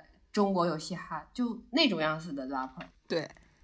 但不管怎么说吧，就新今年虽然大家对中国新说唱评价比较低，可是我觉得这个节目整个对国内音乐综艺和甚至音乐市场都意义挺重大的。嗯，我觉得其实月下也是国内小众音乐领域一个很受大家追捧的类型吧。它其实也是因为中国有嘻哈开辟了这种类型垂直音乐的这种思路，它才能够去做这件事儿。那我们顺着说，其实嗯，一直有乐队节目，不是，之前是有一个乐队节目，就做的很难看，电视台做的是好像是江苏电视台吧，我记得江苏电视台不是很适合做音乐节目吗？叫中国乐队知。道他们这个节目播之前阵容出来嘛，哇，都是那种大家特别喜欢的乐队，然后大家特别期待。结果做出来节目像一个深夜美文阅读节目， 就怎很么会奇这样？ 就是跟跟乐队这个氛围完全没有融合度。你有看过一两期吗？我就看了两期，这什么玩意儿啊！再也不看了。当时参加乐队有谁啊？我记得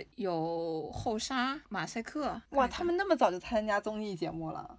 也没有很早，就那几年。中国乐队是江苏卫视和一天文化，有医师乐队、A 公馆、闪星，就是赵梦的那个乐队，嗯指南针、张伟伟和郭龙。他们当时的模式也是比赛吗？不是比赛就很奇怪，非常奇怪，这深夜阅读美文，综艺哇，还有不可撤销呢，就是真的有很多大家非常喜欢的乐队去参加，海龟先生，巴拉巴拉巴拉，太多了。这是一七年的节目，然后、跟有些还差不多嗯时同年间的吧对，但是它毫无水花，没有人在意。太烂了。后来我们就也都是看了两集就不看了。哦，月下是二零一九年，是二零一九年最爆的综艺就是月下吧？我最投入的是月下立项的时候有各种瓜嘛，那些演出群里面的人就是每天都关注着各种动态。呃雪姨有看过月下一吗？我月下完全没有看，因为我乐队他不爱这乐队种就不是我的涉猎范围。看了一期一期多一点儿，然后发现嗯我不喜欢看，然后我就没有再追了。那半夏作为第一季的月下粉儿，和这季对比一下，因为你对这季吐槽蛮厉害的，除了 rap 太多以外，他们节目组其实对待乐队的方式感觉是有差别的，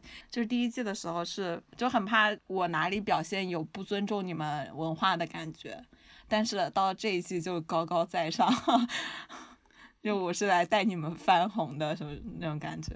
马东啊，上一季的时候是小心翼翼，这一季是居高临下啊。这一季有谁啊？那些评委周迅、张亚东、大张伟还有马东。这个不能叫评委，他们叫黑箱操作员。我刚准备说 超超级大乐迷。 那你截止目前对月下二的评分是？七分吧，啊，那还可以吧。主要是有很多我喜欢的乐队啊。 你今年的 top three 是？我之前在隔壁敌台做过预测，现在 top 五不都已经出来了吗？啊，是吗？，对，已经出来了。然后我预测的五个只中了一个，只中了一个呀。你要剧透一下吗？是哪一个中了？重塑。哦，我只在热搜上看过五条人和福禄寿。啊好，像那也挺成功的。五条人嗯今年帮助月下二出圈了。啊福禄寿都吸引到了德国粉丝了对， ，Max 和娟儿特别喜欢福禄寿。我觉得今年月下的一个优势在于有一档 B 站的节目跟它联动，啊得下嘛，，对于这个节目就是有一些补充的效果吧。嗯，德夏真的很好看。今年《月下二》的这个节目的水花是不是不如去年它那个第一季的时候的水花大？其实他第一季看数据也是一般的，但当今时看但其有人嗯实分析过，但今年五条人就是还蛮出圈的，我关注的媒体老师基本上都采访了一圈五条人， 你咋不采访？我还发了一条朋友圈儿，我说今年夏天还有哪个媒体没有采访五条人的吗？二零二零年的五条人就是二零一九年的老舅。我看到有有哪个媒体老师发微博说，每个周末都能在公众号上看到几百条人。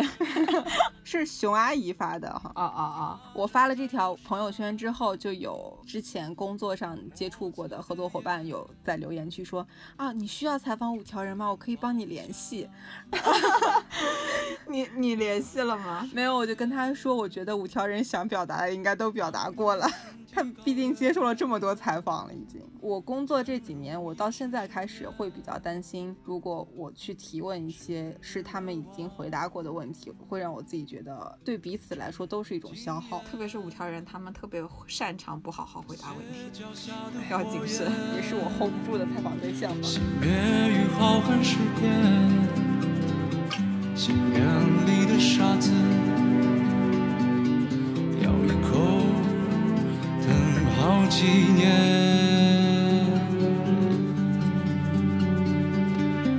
最终我们没有上山，驻守在田野间，愉快的下着。愉快的笑着。我们没有上山，徘徊在田野间，愉快的下着，愉快的下着。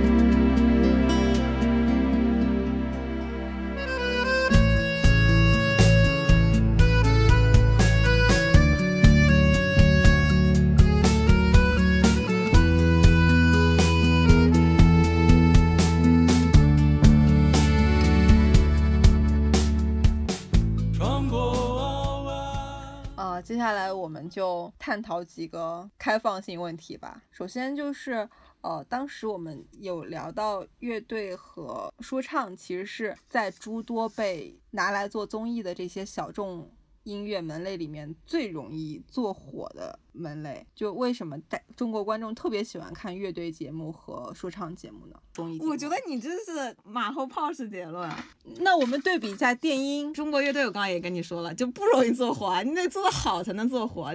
也行吧。还有一个问题吧，可能是呃，不管是说唱还是乐队，他们其实都是代表一个相对垂直的音乐品类。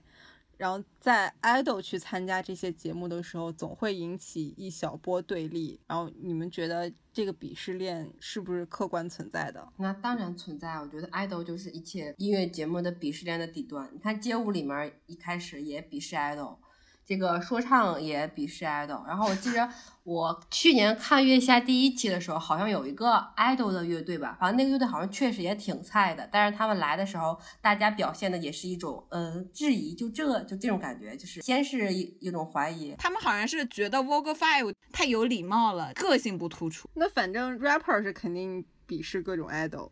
爱豆节目不也鄙视 rapper 吗？《青春有你》就有选手说我是一个 rapper 什么之类的，啊然后张艺兴就说发火了。你你要你要是 rapper 的话，你就去隔壁的那个节录音棚。对对，就是我觉得这个鄙视链其实是一个循环的，就是大家可能都看彼此不顺眼。但是有人说张艺兴之所以说这个话，是因为是因为 respect 他不是是因为车澈和江斌有矛盾。哦，这儿有一个内幕吧，也不能说内幕八卦，就是说爱奇艺内部它其实是工作室制度的。那呃，像《青春有你》《偶像练习生》这些选秀项的综艺节目，其实是江斌作为负责人。然后另一方面，中国有嘻哈呀、潮流合伙人啊这种代表潮流文化的这档这几档节目是彻彻负责的。然后说他们这两个团体内部就可能矛盾比较深吧，也算两大势力团伙。但也不一定啊。今年那个刘雨昕，她不是《青春有你二》出道嘛？那她按理来说是江滨的人，但是她出道以后首档常驻综艺是车澈的《潮流合伙人二》。那就是那就是张艺兴代表爱豆鄙 视 rapper。但我感觉就是 rapper 他们可能会觉得 idol 就是靠人气、靠脸蛋儿。但事实上，很多哎爱豆对没有人气的。 我觉得这句我可以剪到片头里。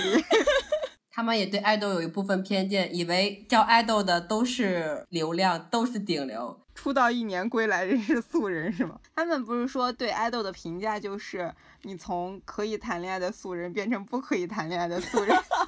前年那个以团出道的有一个叫洪伟哲，就是哲莹 CP 里面的那个哲，是月华的，今年正式回归做素人了，回台湾要去考试上学了。 这对 CP 在财组非常的有姓名。啊，你怎么对这么多 CP？财组有两对 CP，大家都坚信他们是真的。一对就是他刚刚说的那个什么哲莹，还有一对是刚刚看的那个《Vogue Five》里面的哦《宇宙少年》，就是邵帆和林哲宇那我好不像。最近《明日之子》又出了一个猜组，就是认为他们一定是真的的宇宙 CP 洪荒，不是，宇宙洪荒是假的， 是叫格瑞吧瑞对。而且他们俩一个是英国人，一个是台湾人，就是就是同性结婚是合法的。说作为他们的 CP 粉，只担心一个问题：他们到底是要在台湾结婚还是在英国结婚？你看，所以综综艺的本质还是磕到了 CP。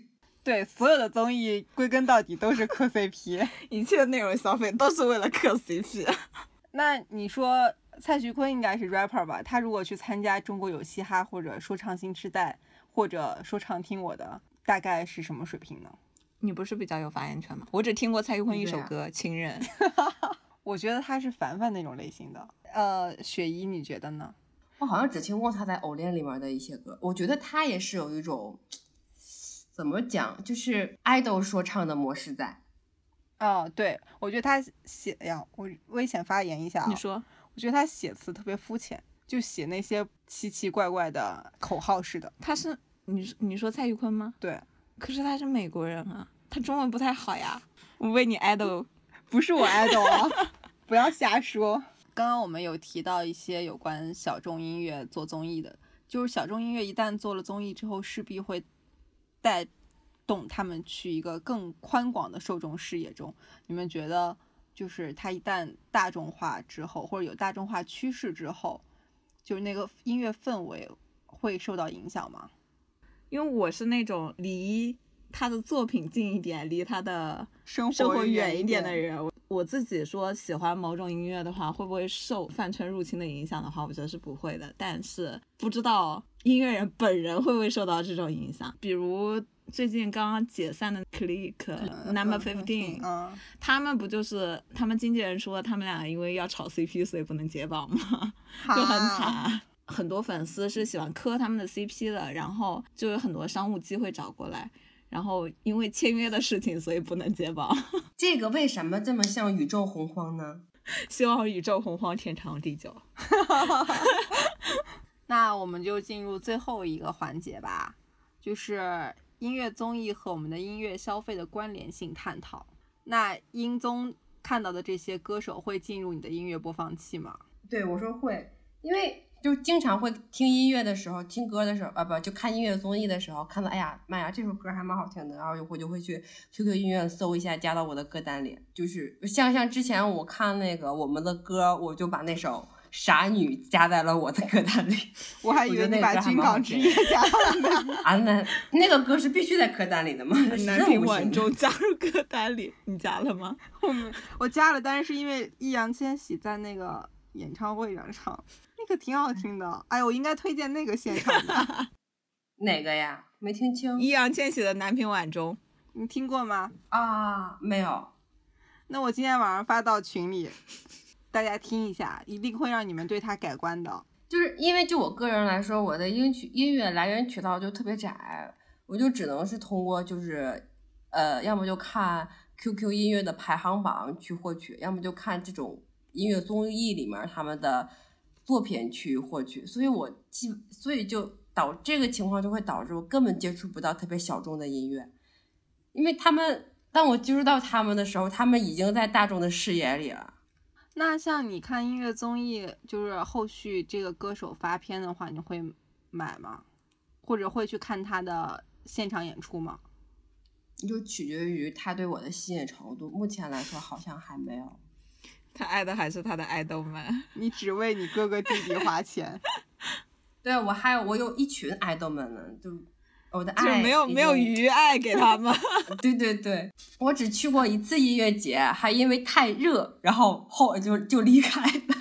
哦，但是我那次去的时候，那个现场好像还有二手玫瑰了，然后他们还穿着那个花里胡哨的那衣服过去，然后我们都没有去那儿看可是二手玫瑰应该不是在白天演的那种那种乐队啊。啊。对，我在白天太热了，我都没有等到他们来，我就走了。就是这种炎热和无聊，因为他因为不是随时都有唱。哎，一般是这样就是子的，他他肯定不是只有一个舞台的，你这个舞台不唱的话，另外别的舞台别的舞台也在唱的呀。对啊，就是别的舞台也吸引不到我，有一个舞台是那种死亡摇滚，就死亡金属的那个舞台。我我跟我朋友一块儿去，我想说，哎、你觉咱得俩没有看过《死亡金属》，就是当场去世的那种吗？收集的机械 现场来撒。嗯零一乐队，它是一个死亡金属的乐队。那那乐手就说他在后台看到对着镜子练习那种狰狞的表情， 这个是要练习的，我还以为对啊是现场即兴的 呢。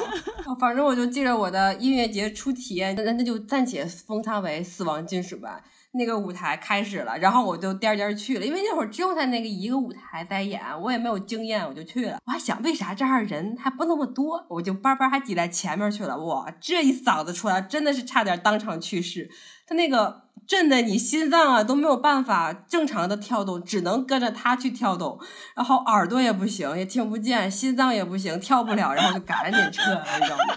特别痛苦，太好笑了。你你还记得这个乐队叫什么吗？不知道呀。我当时就什么没有看，然后就只是看，哎，这有人演出了，我们要去看，然后就去了，发现，哎呦，是哪一年哪儿的什么音乐节？麦田忘了哪一年了，是在房山那会儿，在房山弄的。那天晚上是有薛之谦，到时候在评论区揭他晓一下。都没有给你 撒鸡血。那得带把伞去，我觉得。看音乐节大忌就是带伞，你可以穿雨衣，大家都去都拿着帐篷进去了，然后只有我们三个人光溜溜的，连张纸都没有带。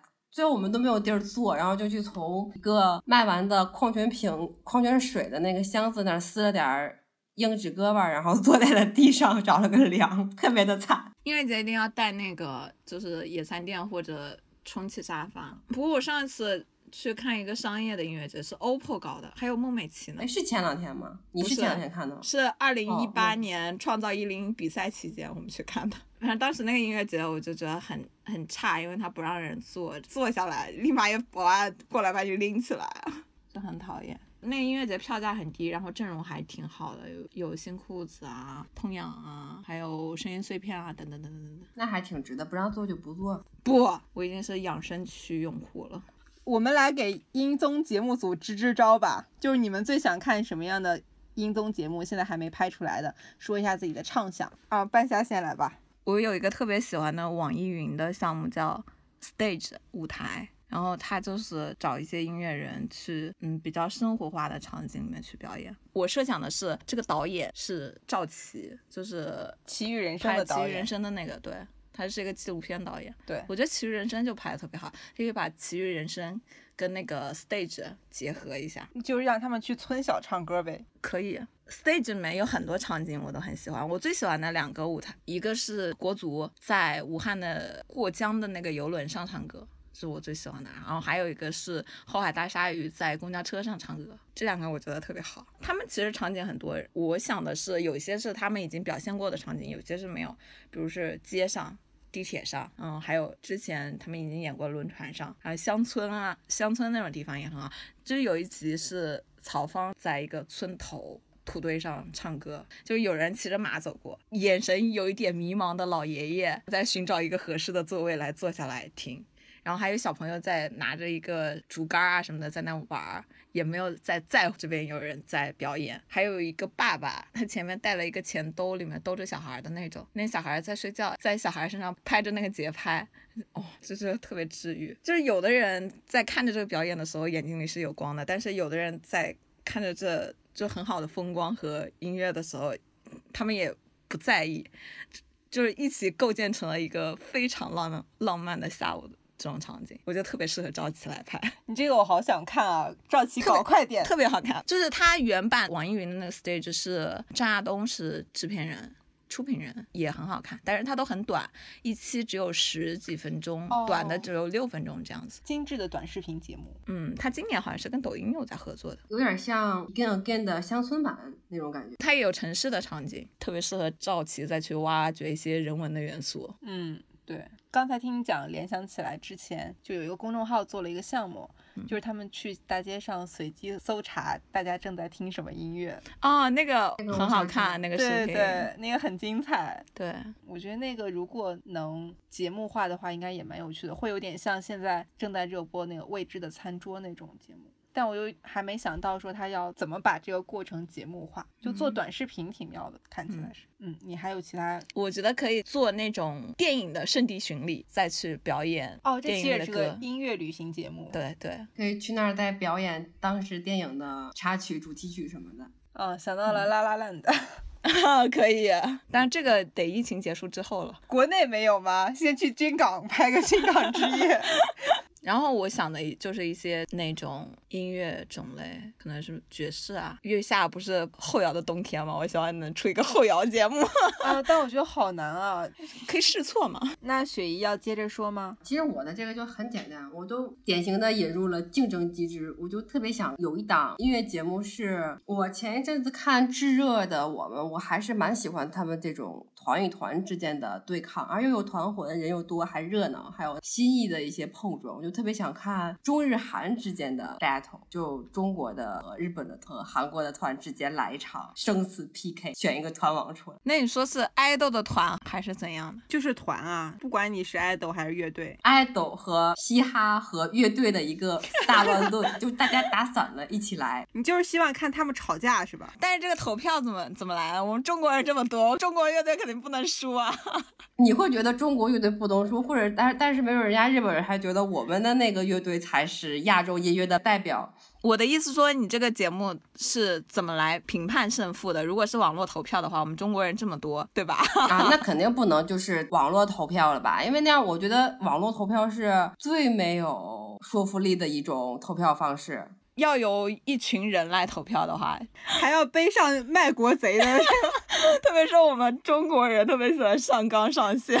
这倒也是一个潜在的危险。但是就是音乐之间的交流嘛，音乐是没有国界的。你说的很好， 然后我们也不在意谁是第一，谁是最后倒数第一，我只想看那个舞台呈现的过程，文化交融的这个过程。还有一个想法是另一种的乱炖，就是让爱豆和乐队和嘻哈和哈人一起，乐队不可以再跟哈人乱炖了。就是可能会完全打散你的乐队里面的贝斯手，可能会替换成爱豆里面的贝斯手，你的主唱可能去跟着他们去唱跳。 你想看的，你搞我这觉些得。让气运联盟去参加吧。我觉得 李健可以去唱跳啊。啊、可以可以，你的安语可以吗？安宇可以，安宇不是很会跳舞吗？反正他在那个乐队《我做东》里面表演了舞蹈， 摸大腿的那种。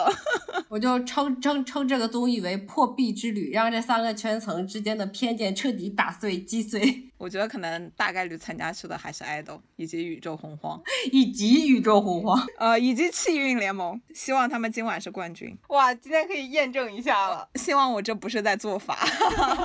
还有吗？没有了，这就是我的两个乱炖型 综艺。我想两个，一个是跟刚刚半夏说的那个 stage 有点像，但我的出发点是因为我很喜欢看微博上发的一些快闪视频，就我每次看那些什么机场快闪啊，什么什么快闪啊，特别感动，特别燃。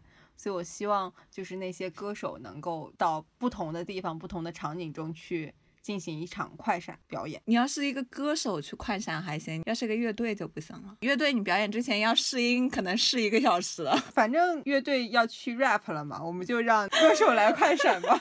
是怎样形式的快闪？就是在不同的场景中嘛。一帮人从不知道什么地方冒出来，然后开始一起唱一首什么歌，或者一起跳一个什么舞，然后结束了之后又消失了。对，就是这种。这个综艺感可能就是在前期筹备过程中啊，大家就是啊啊各种设计啊，这种其实和 Begin Again 也有点类似，你也是突然出现在街头嘛。他们因为去的是异国的街头，就还好。你你说中国的，要是有一个稍微有点流量的人，那屁股后面跟了八百个站姐，怎么去街头演啊？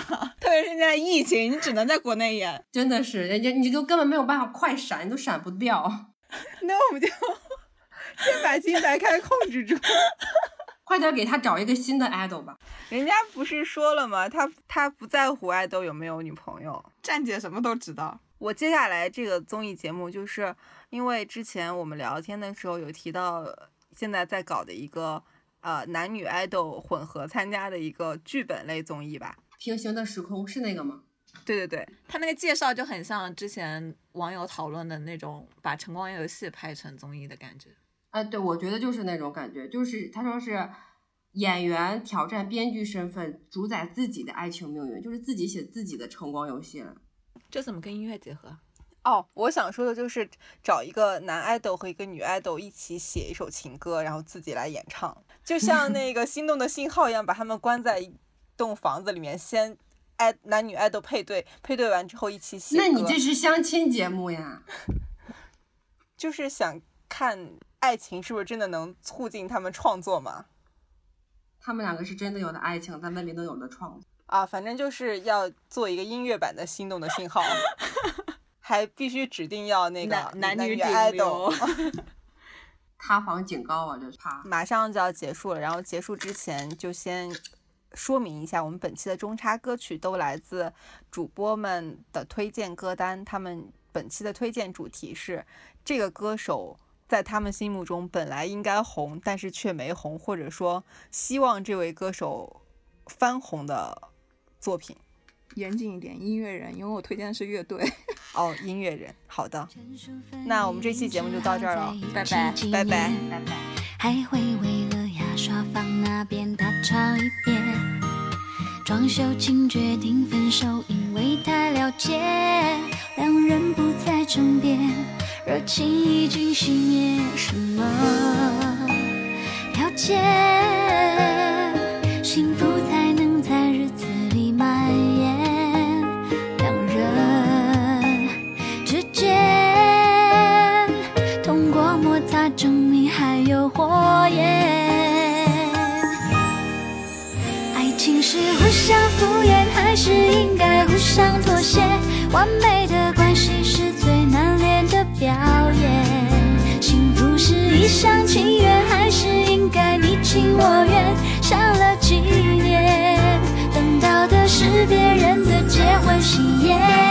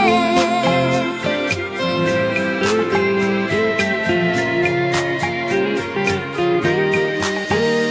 整理电脑的时候发呆了半天。我发的都我是。们 先看，我们先看 Trouble Maker 吧，最负盛名的 Trouble Maker Trouble Maker 这的不是 Troublemaker，这是 I Love You More。啊？你你没发 Trouble Maker 给我吗？发你了呀嗯，你没有收啊到吗？看到了。这是 Trouble Maker 的不同名歌，叫《没有明天》。他们还有一首代表作叫就叫 Trouble Maker。你们要看那个吗？那那个我也可以给你找一下。这不是 Trouble Maker 吗？这个歌他们这个组合名字叫 Trouble Maker，然后这首歌的名字叫《没有明天》。我比起来 Trouble Maker 他们同名的 Trouble Maker 那首歌更喜欢这首。好的好的， 哎呀，这个绕口令啊！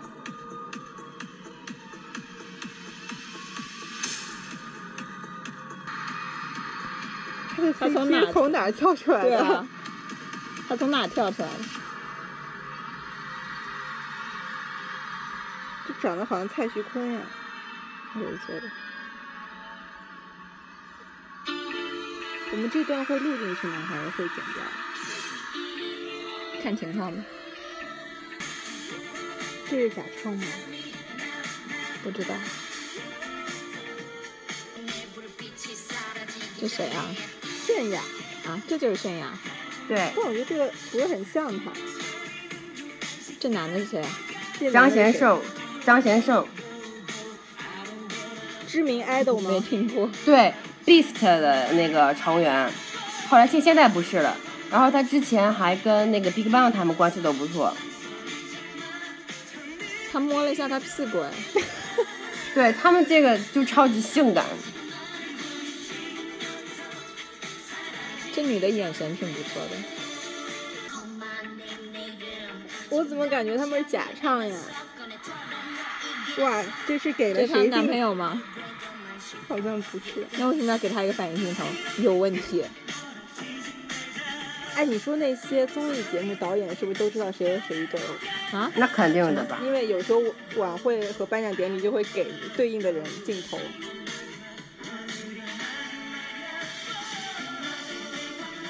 这不是那 Big Bang 那群人吗？你好会认他吗？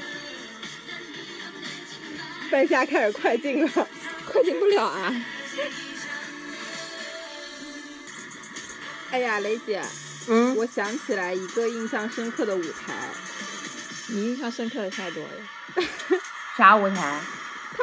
他就刚刚又摸到他屁股，哎，你怎么的关注点都在就是东方神起在雨里的那个。 啊？我知道那个，我刚才还去找了，没有找到，因为我忘了那个歌叫啥歌了。那个歌真的超级那个好好，红啊！当时还上了热搜。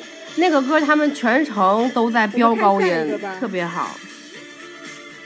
哎，我这里还有一个，就是它不是一个舞台，但就是 Beast 他们在吃完饭以后自己现场唱了自己的那个小歌，就一分多钟，我觉得氛围特别好。那我们要看你这个贺海这个了，我要去搜一下东方神起那个舞台。 这个画风好古早。嗯，一三年还有一还是一四年那会儿了，哇、你看啥？哪个是李贺载李贺载是李东海的。他抱了别的女人，他还纯洁吗？那个女人最后她最没有了，走走掉了。怎么只有一个男主角？一会儿一会儿我我家东海才上场哦，黑衣服那个是吧？啊。我觉得是李东海吗？还挺帅的。嗯，是 S M 神颜之一。我觉得他们健身就健得非常适可而止。哎，不不不，你要再看看最近的李东海，你就不会这样讲了。好了，雷姐，你可以看我推荐的了。嗯，你给我看一下。啊，这个我我还蛮推荐华晨哪宇个呀和苏诗丁。啊，这个哎、这我知个道这个他被录参进加去过没有关系吗？没关系，可以剪掉。他参加过那个，没事儿，你看就行。这到时就候是剪原掉创。啊？是吗？嗯，哦，我想起来了，我不会被放录进去，原我你连看上过耳机了乐。坛的歌，我从来没有听过。需要我帮你快进吗？觉我得已经可以快进了。哎呀，我觉得我错了。对，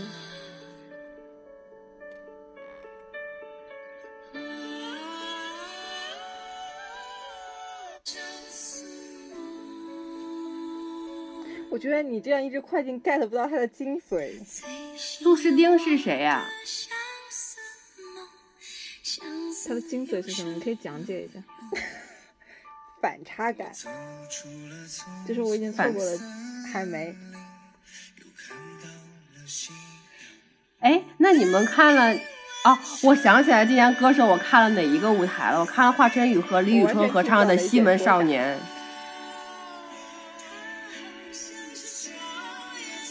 我说，我想起来，我歌手看了哪个舞台了？华晨宇和李宇春的《西门少年》。算哎了，我雷不姐说了。听不到你说话。 我们听不到你说话，我们这个音乐声太响了。前方高能，鸡皮疙瘩，预警。每天一遍，早睡早起。高前方高能，前方高能，密集高能。是不是声音得调小一点呢？这个是调声音的吗？一句“卧槽走天下他在 rap 是 吗？真的，钢琴上 rap。哎呦我的妈呀！我觉得这个华晨宇长得好像赵柯哦，需要帮你你快为什进么吗？是？你为什么在”，笑火星红恭迎大魔王。这个你是觉得很精彩是吗？而且很搞笑啊！我觉得你不是很能接受得了这种，我想帮你提前关掉。我觉得他在那个上面 rap 还挺搞笑的。挺搞笑的。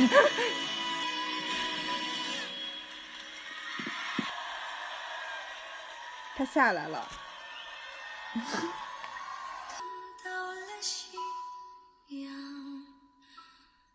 哦他是怎么登上那个钢琴的？踩着上去的吗那是踩着琴键上去的吗？他可能腿长，人家可能腿长迈上去。不愧是摇滚歌手。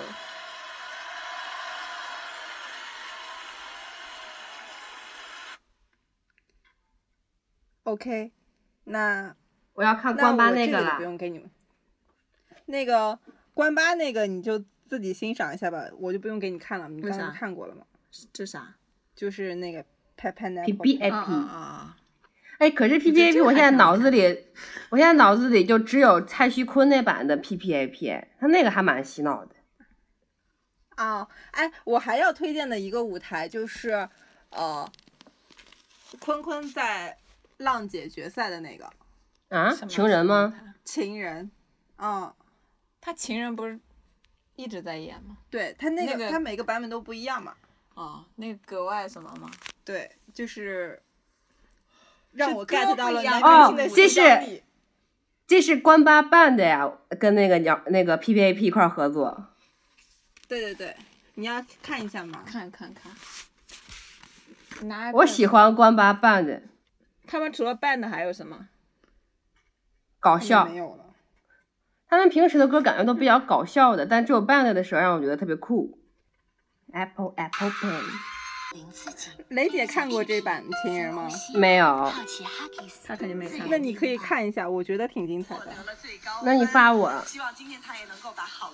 我没法发你，你自己搜一个吧。浪的姐吧哦， 可以嗑瓜子儿吧？现在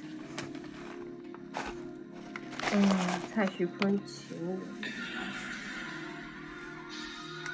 是不是声音太大了？艾坤太不专业了，我搜情人居然出现了，你就在微博搜就行。啊！我知道我搜搜到了，他的那些哎粉丝转了 N 遍，好像看到这套照片，他这个衣服还蛮帅的。对我也觉得。这情人这个歌其实啊真的还挺洗脑的，我觉得这个歌还挺好听的。雷姐，我们又听不到你说话了。啊我，听到。他说这歌很洗脑，哦他觉得挺好听的。但那天她唱完以后，俄族首页全是说难听。不要打扰我欣赏坤坤，他是真唱吧？这声场一听就是真唱。嗯，哇，这舞台好好看啊！哎，你别说别的，就这几年咱们国内综艺的各种舞台的灯光跟舞台都是没得说。啊我看《炙热的我们》的时候，就觉得他们的灯光太扎眼了。雷啊姐说啥。 我真的很清楚啊。其实我之前看那个公告牌的时候，我就发现，哦，原来国内也可以做这么好看的舞台。挺好这看个的我，们舞台就是有很多很很有创意，很好看。而我特别喜欢那个哦嗯他们唱眉飞色舞那个，哦，太喜欢了。啊，那个那个这，哎，我觉得他的那个每个舞台的灯光跟舞我美感觉都现在就挺你漂俩亮在的。沟通，我进入不了你俩的。但是炙热的时你一候说话有我就听不清雷姐说啥。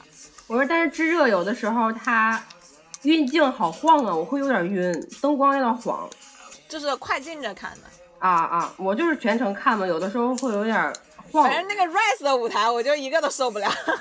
哎，真的是，但是咱们的取向不同，我觉得还挺好看的。我特别喜欢那个盘尼西林在那个《炙热的我们》里面有一个舞台叫花儿，哦，我知道那个舞台，他们去采风回来之后的那个舞高潮来台了，那个超级好。那是他们唯一一个好看的舞台。嗯，S N H 4 8最好看的舞台是他们第一个，你要跳舞吗？ 那个这个女的是谁呀、啊怎么卡了？ 我也卡了。视频本身有问题吧？你说现在这些小伙子啊，年纪这么小，这么会撩，好了，看完了，这个女的舞者是谁呀、不知道。啊？我以为是一个浪姐呢。行了，你别嗑了，哦，他开始嗑瓜子儿了。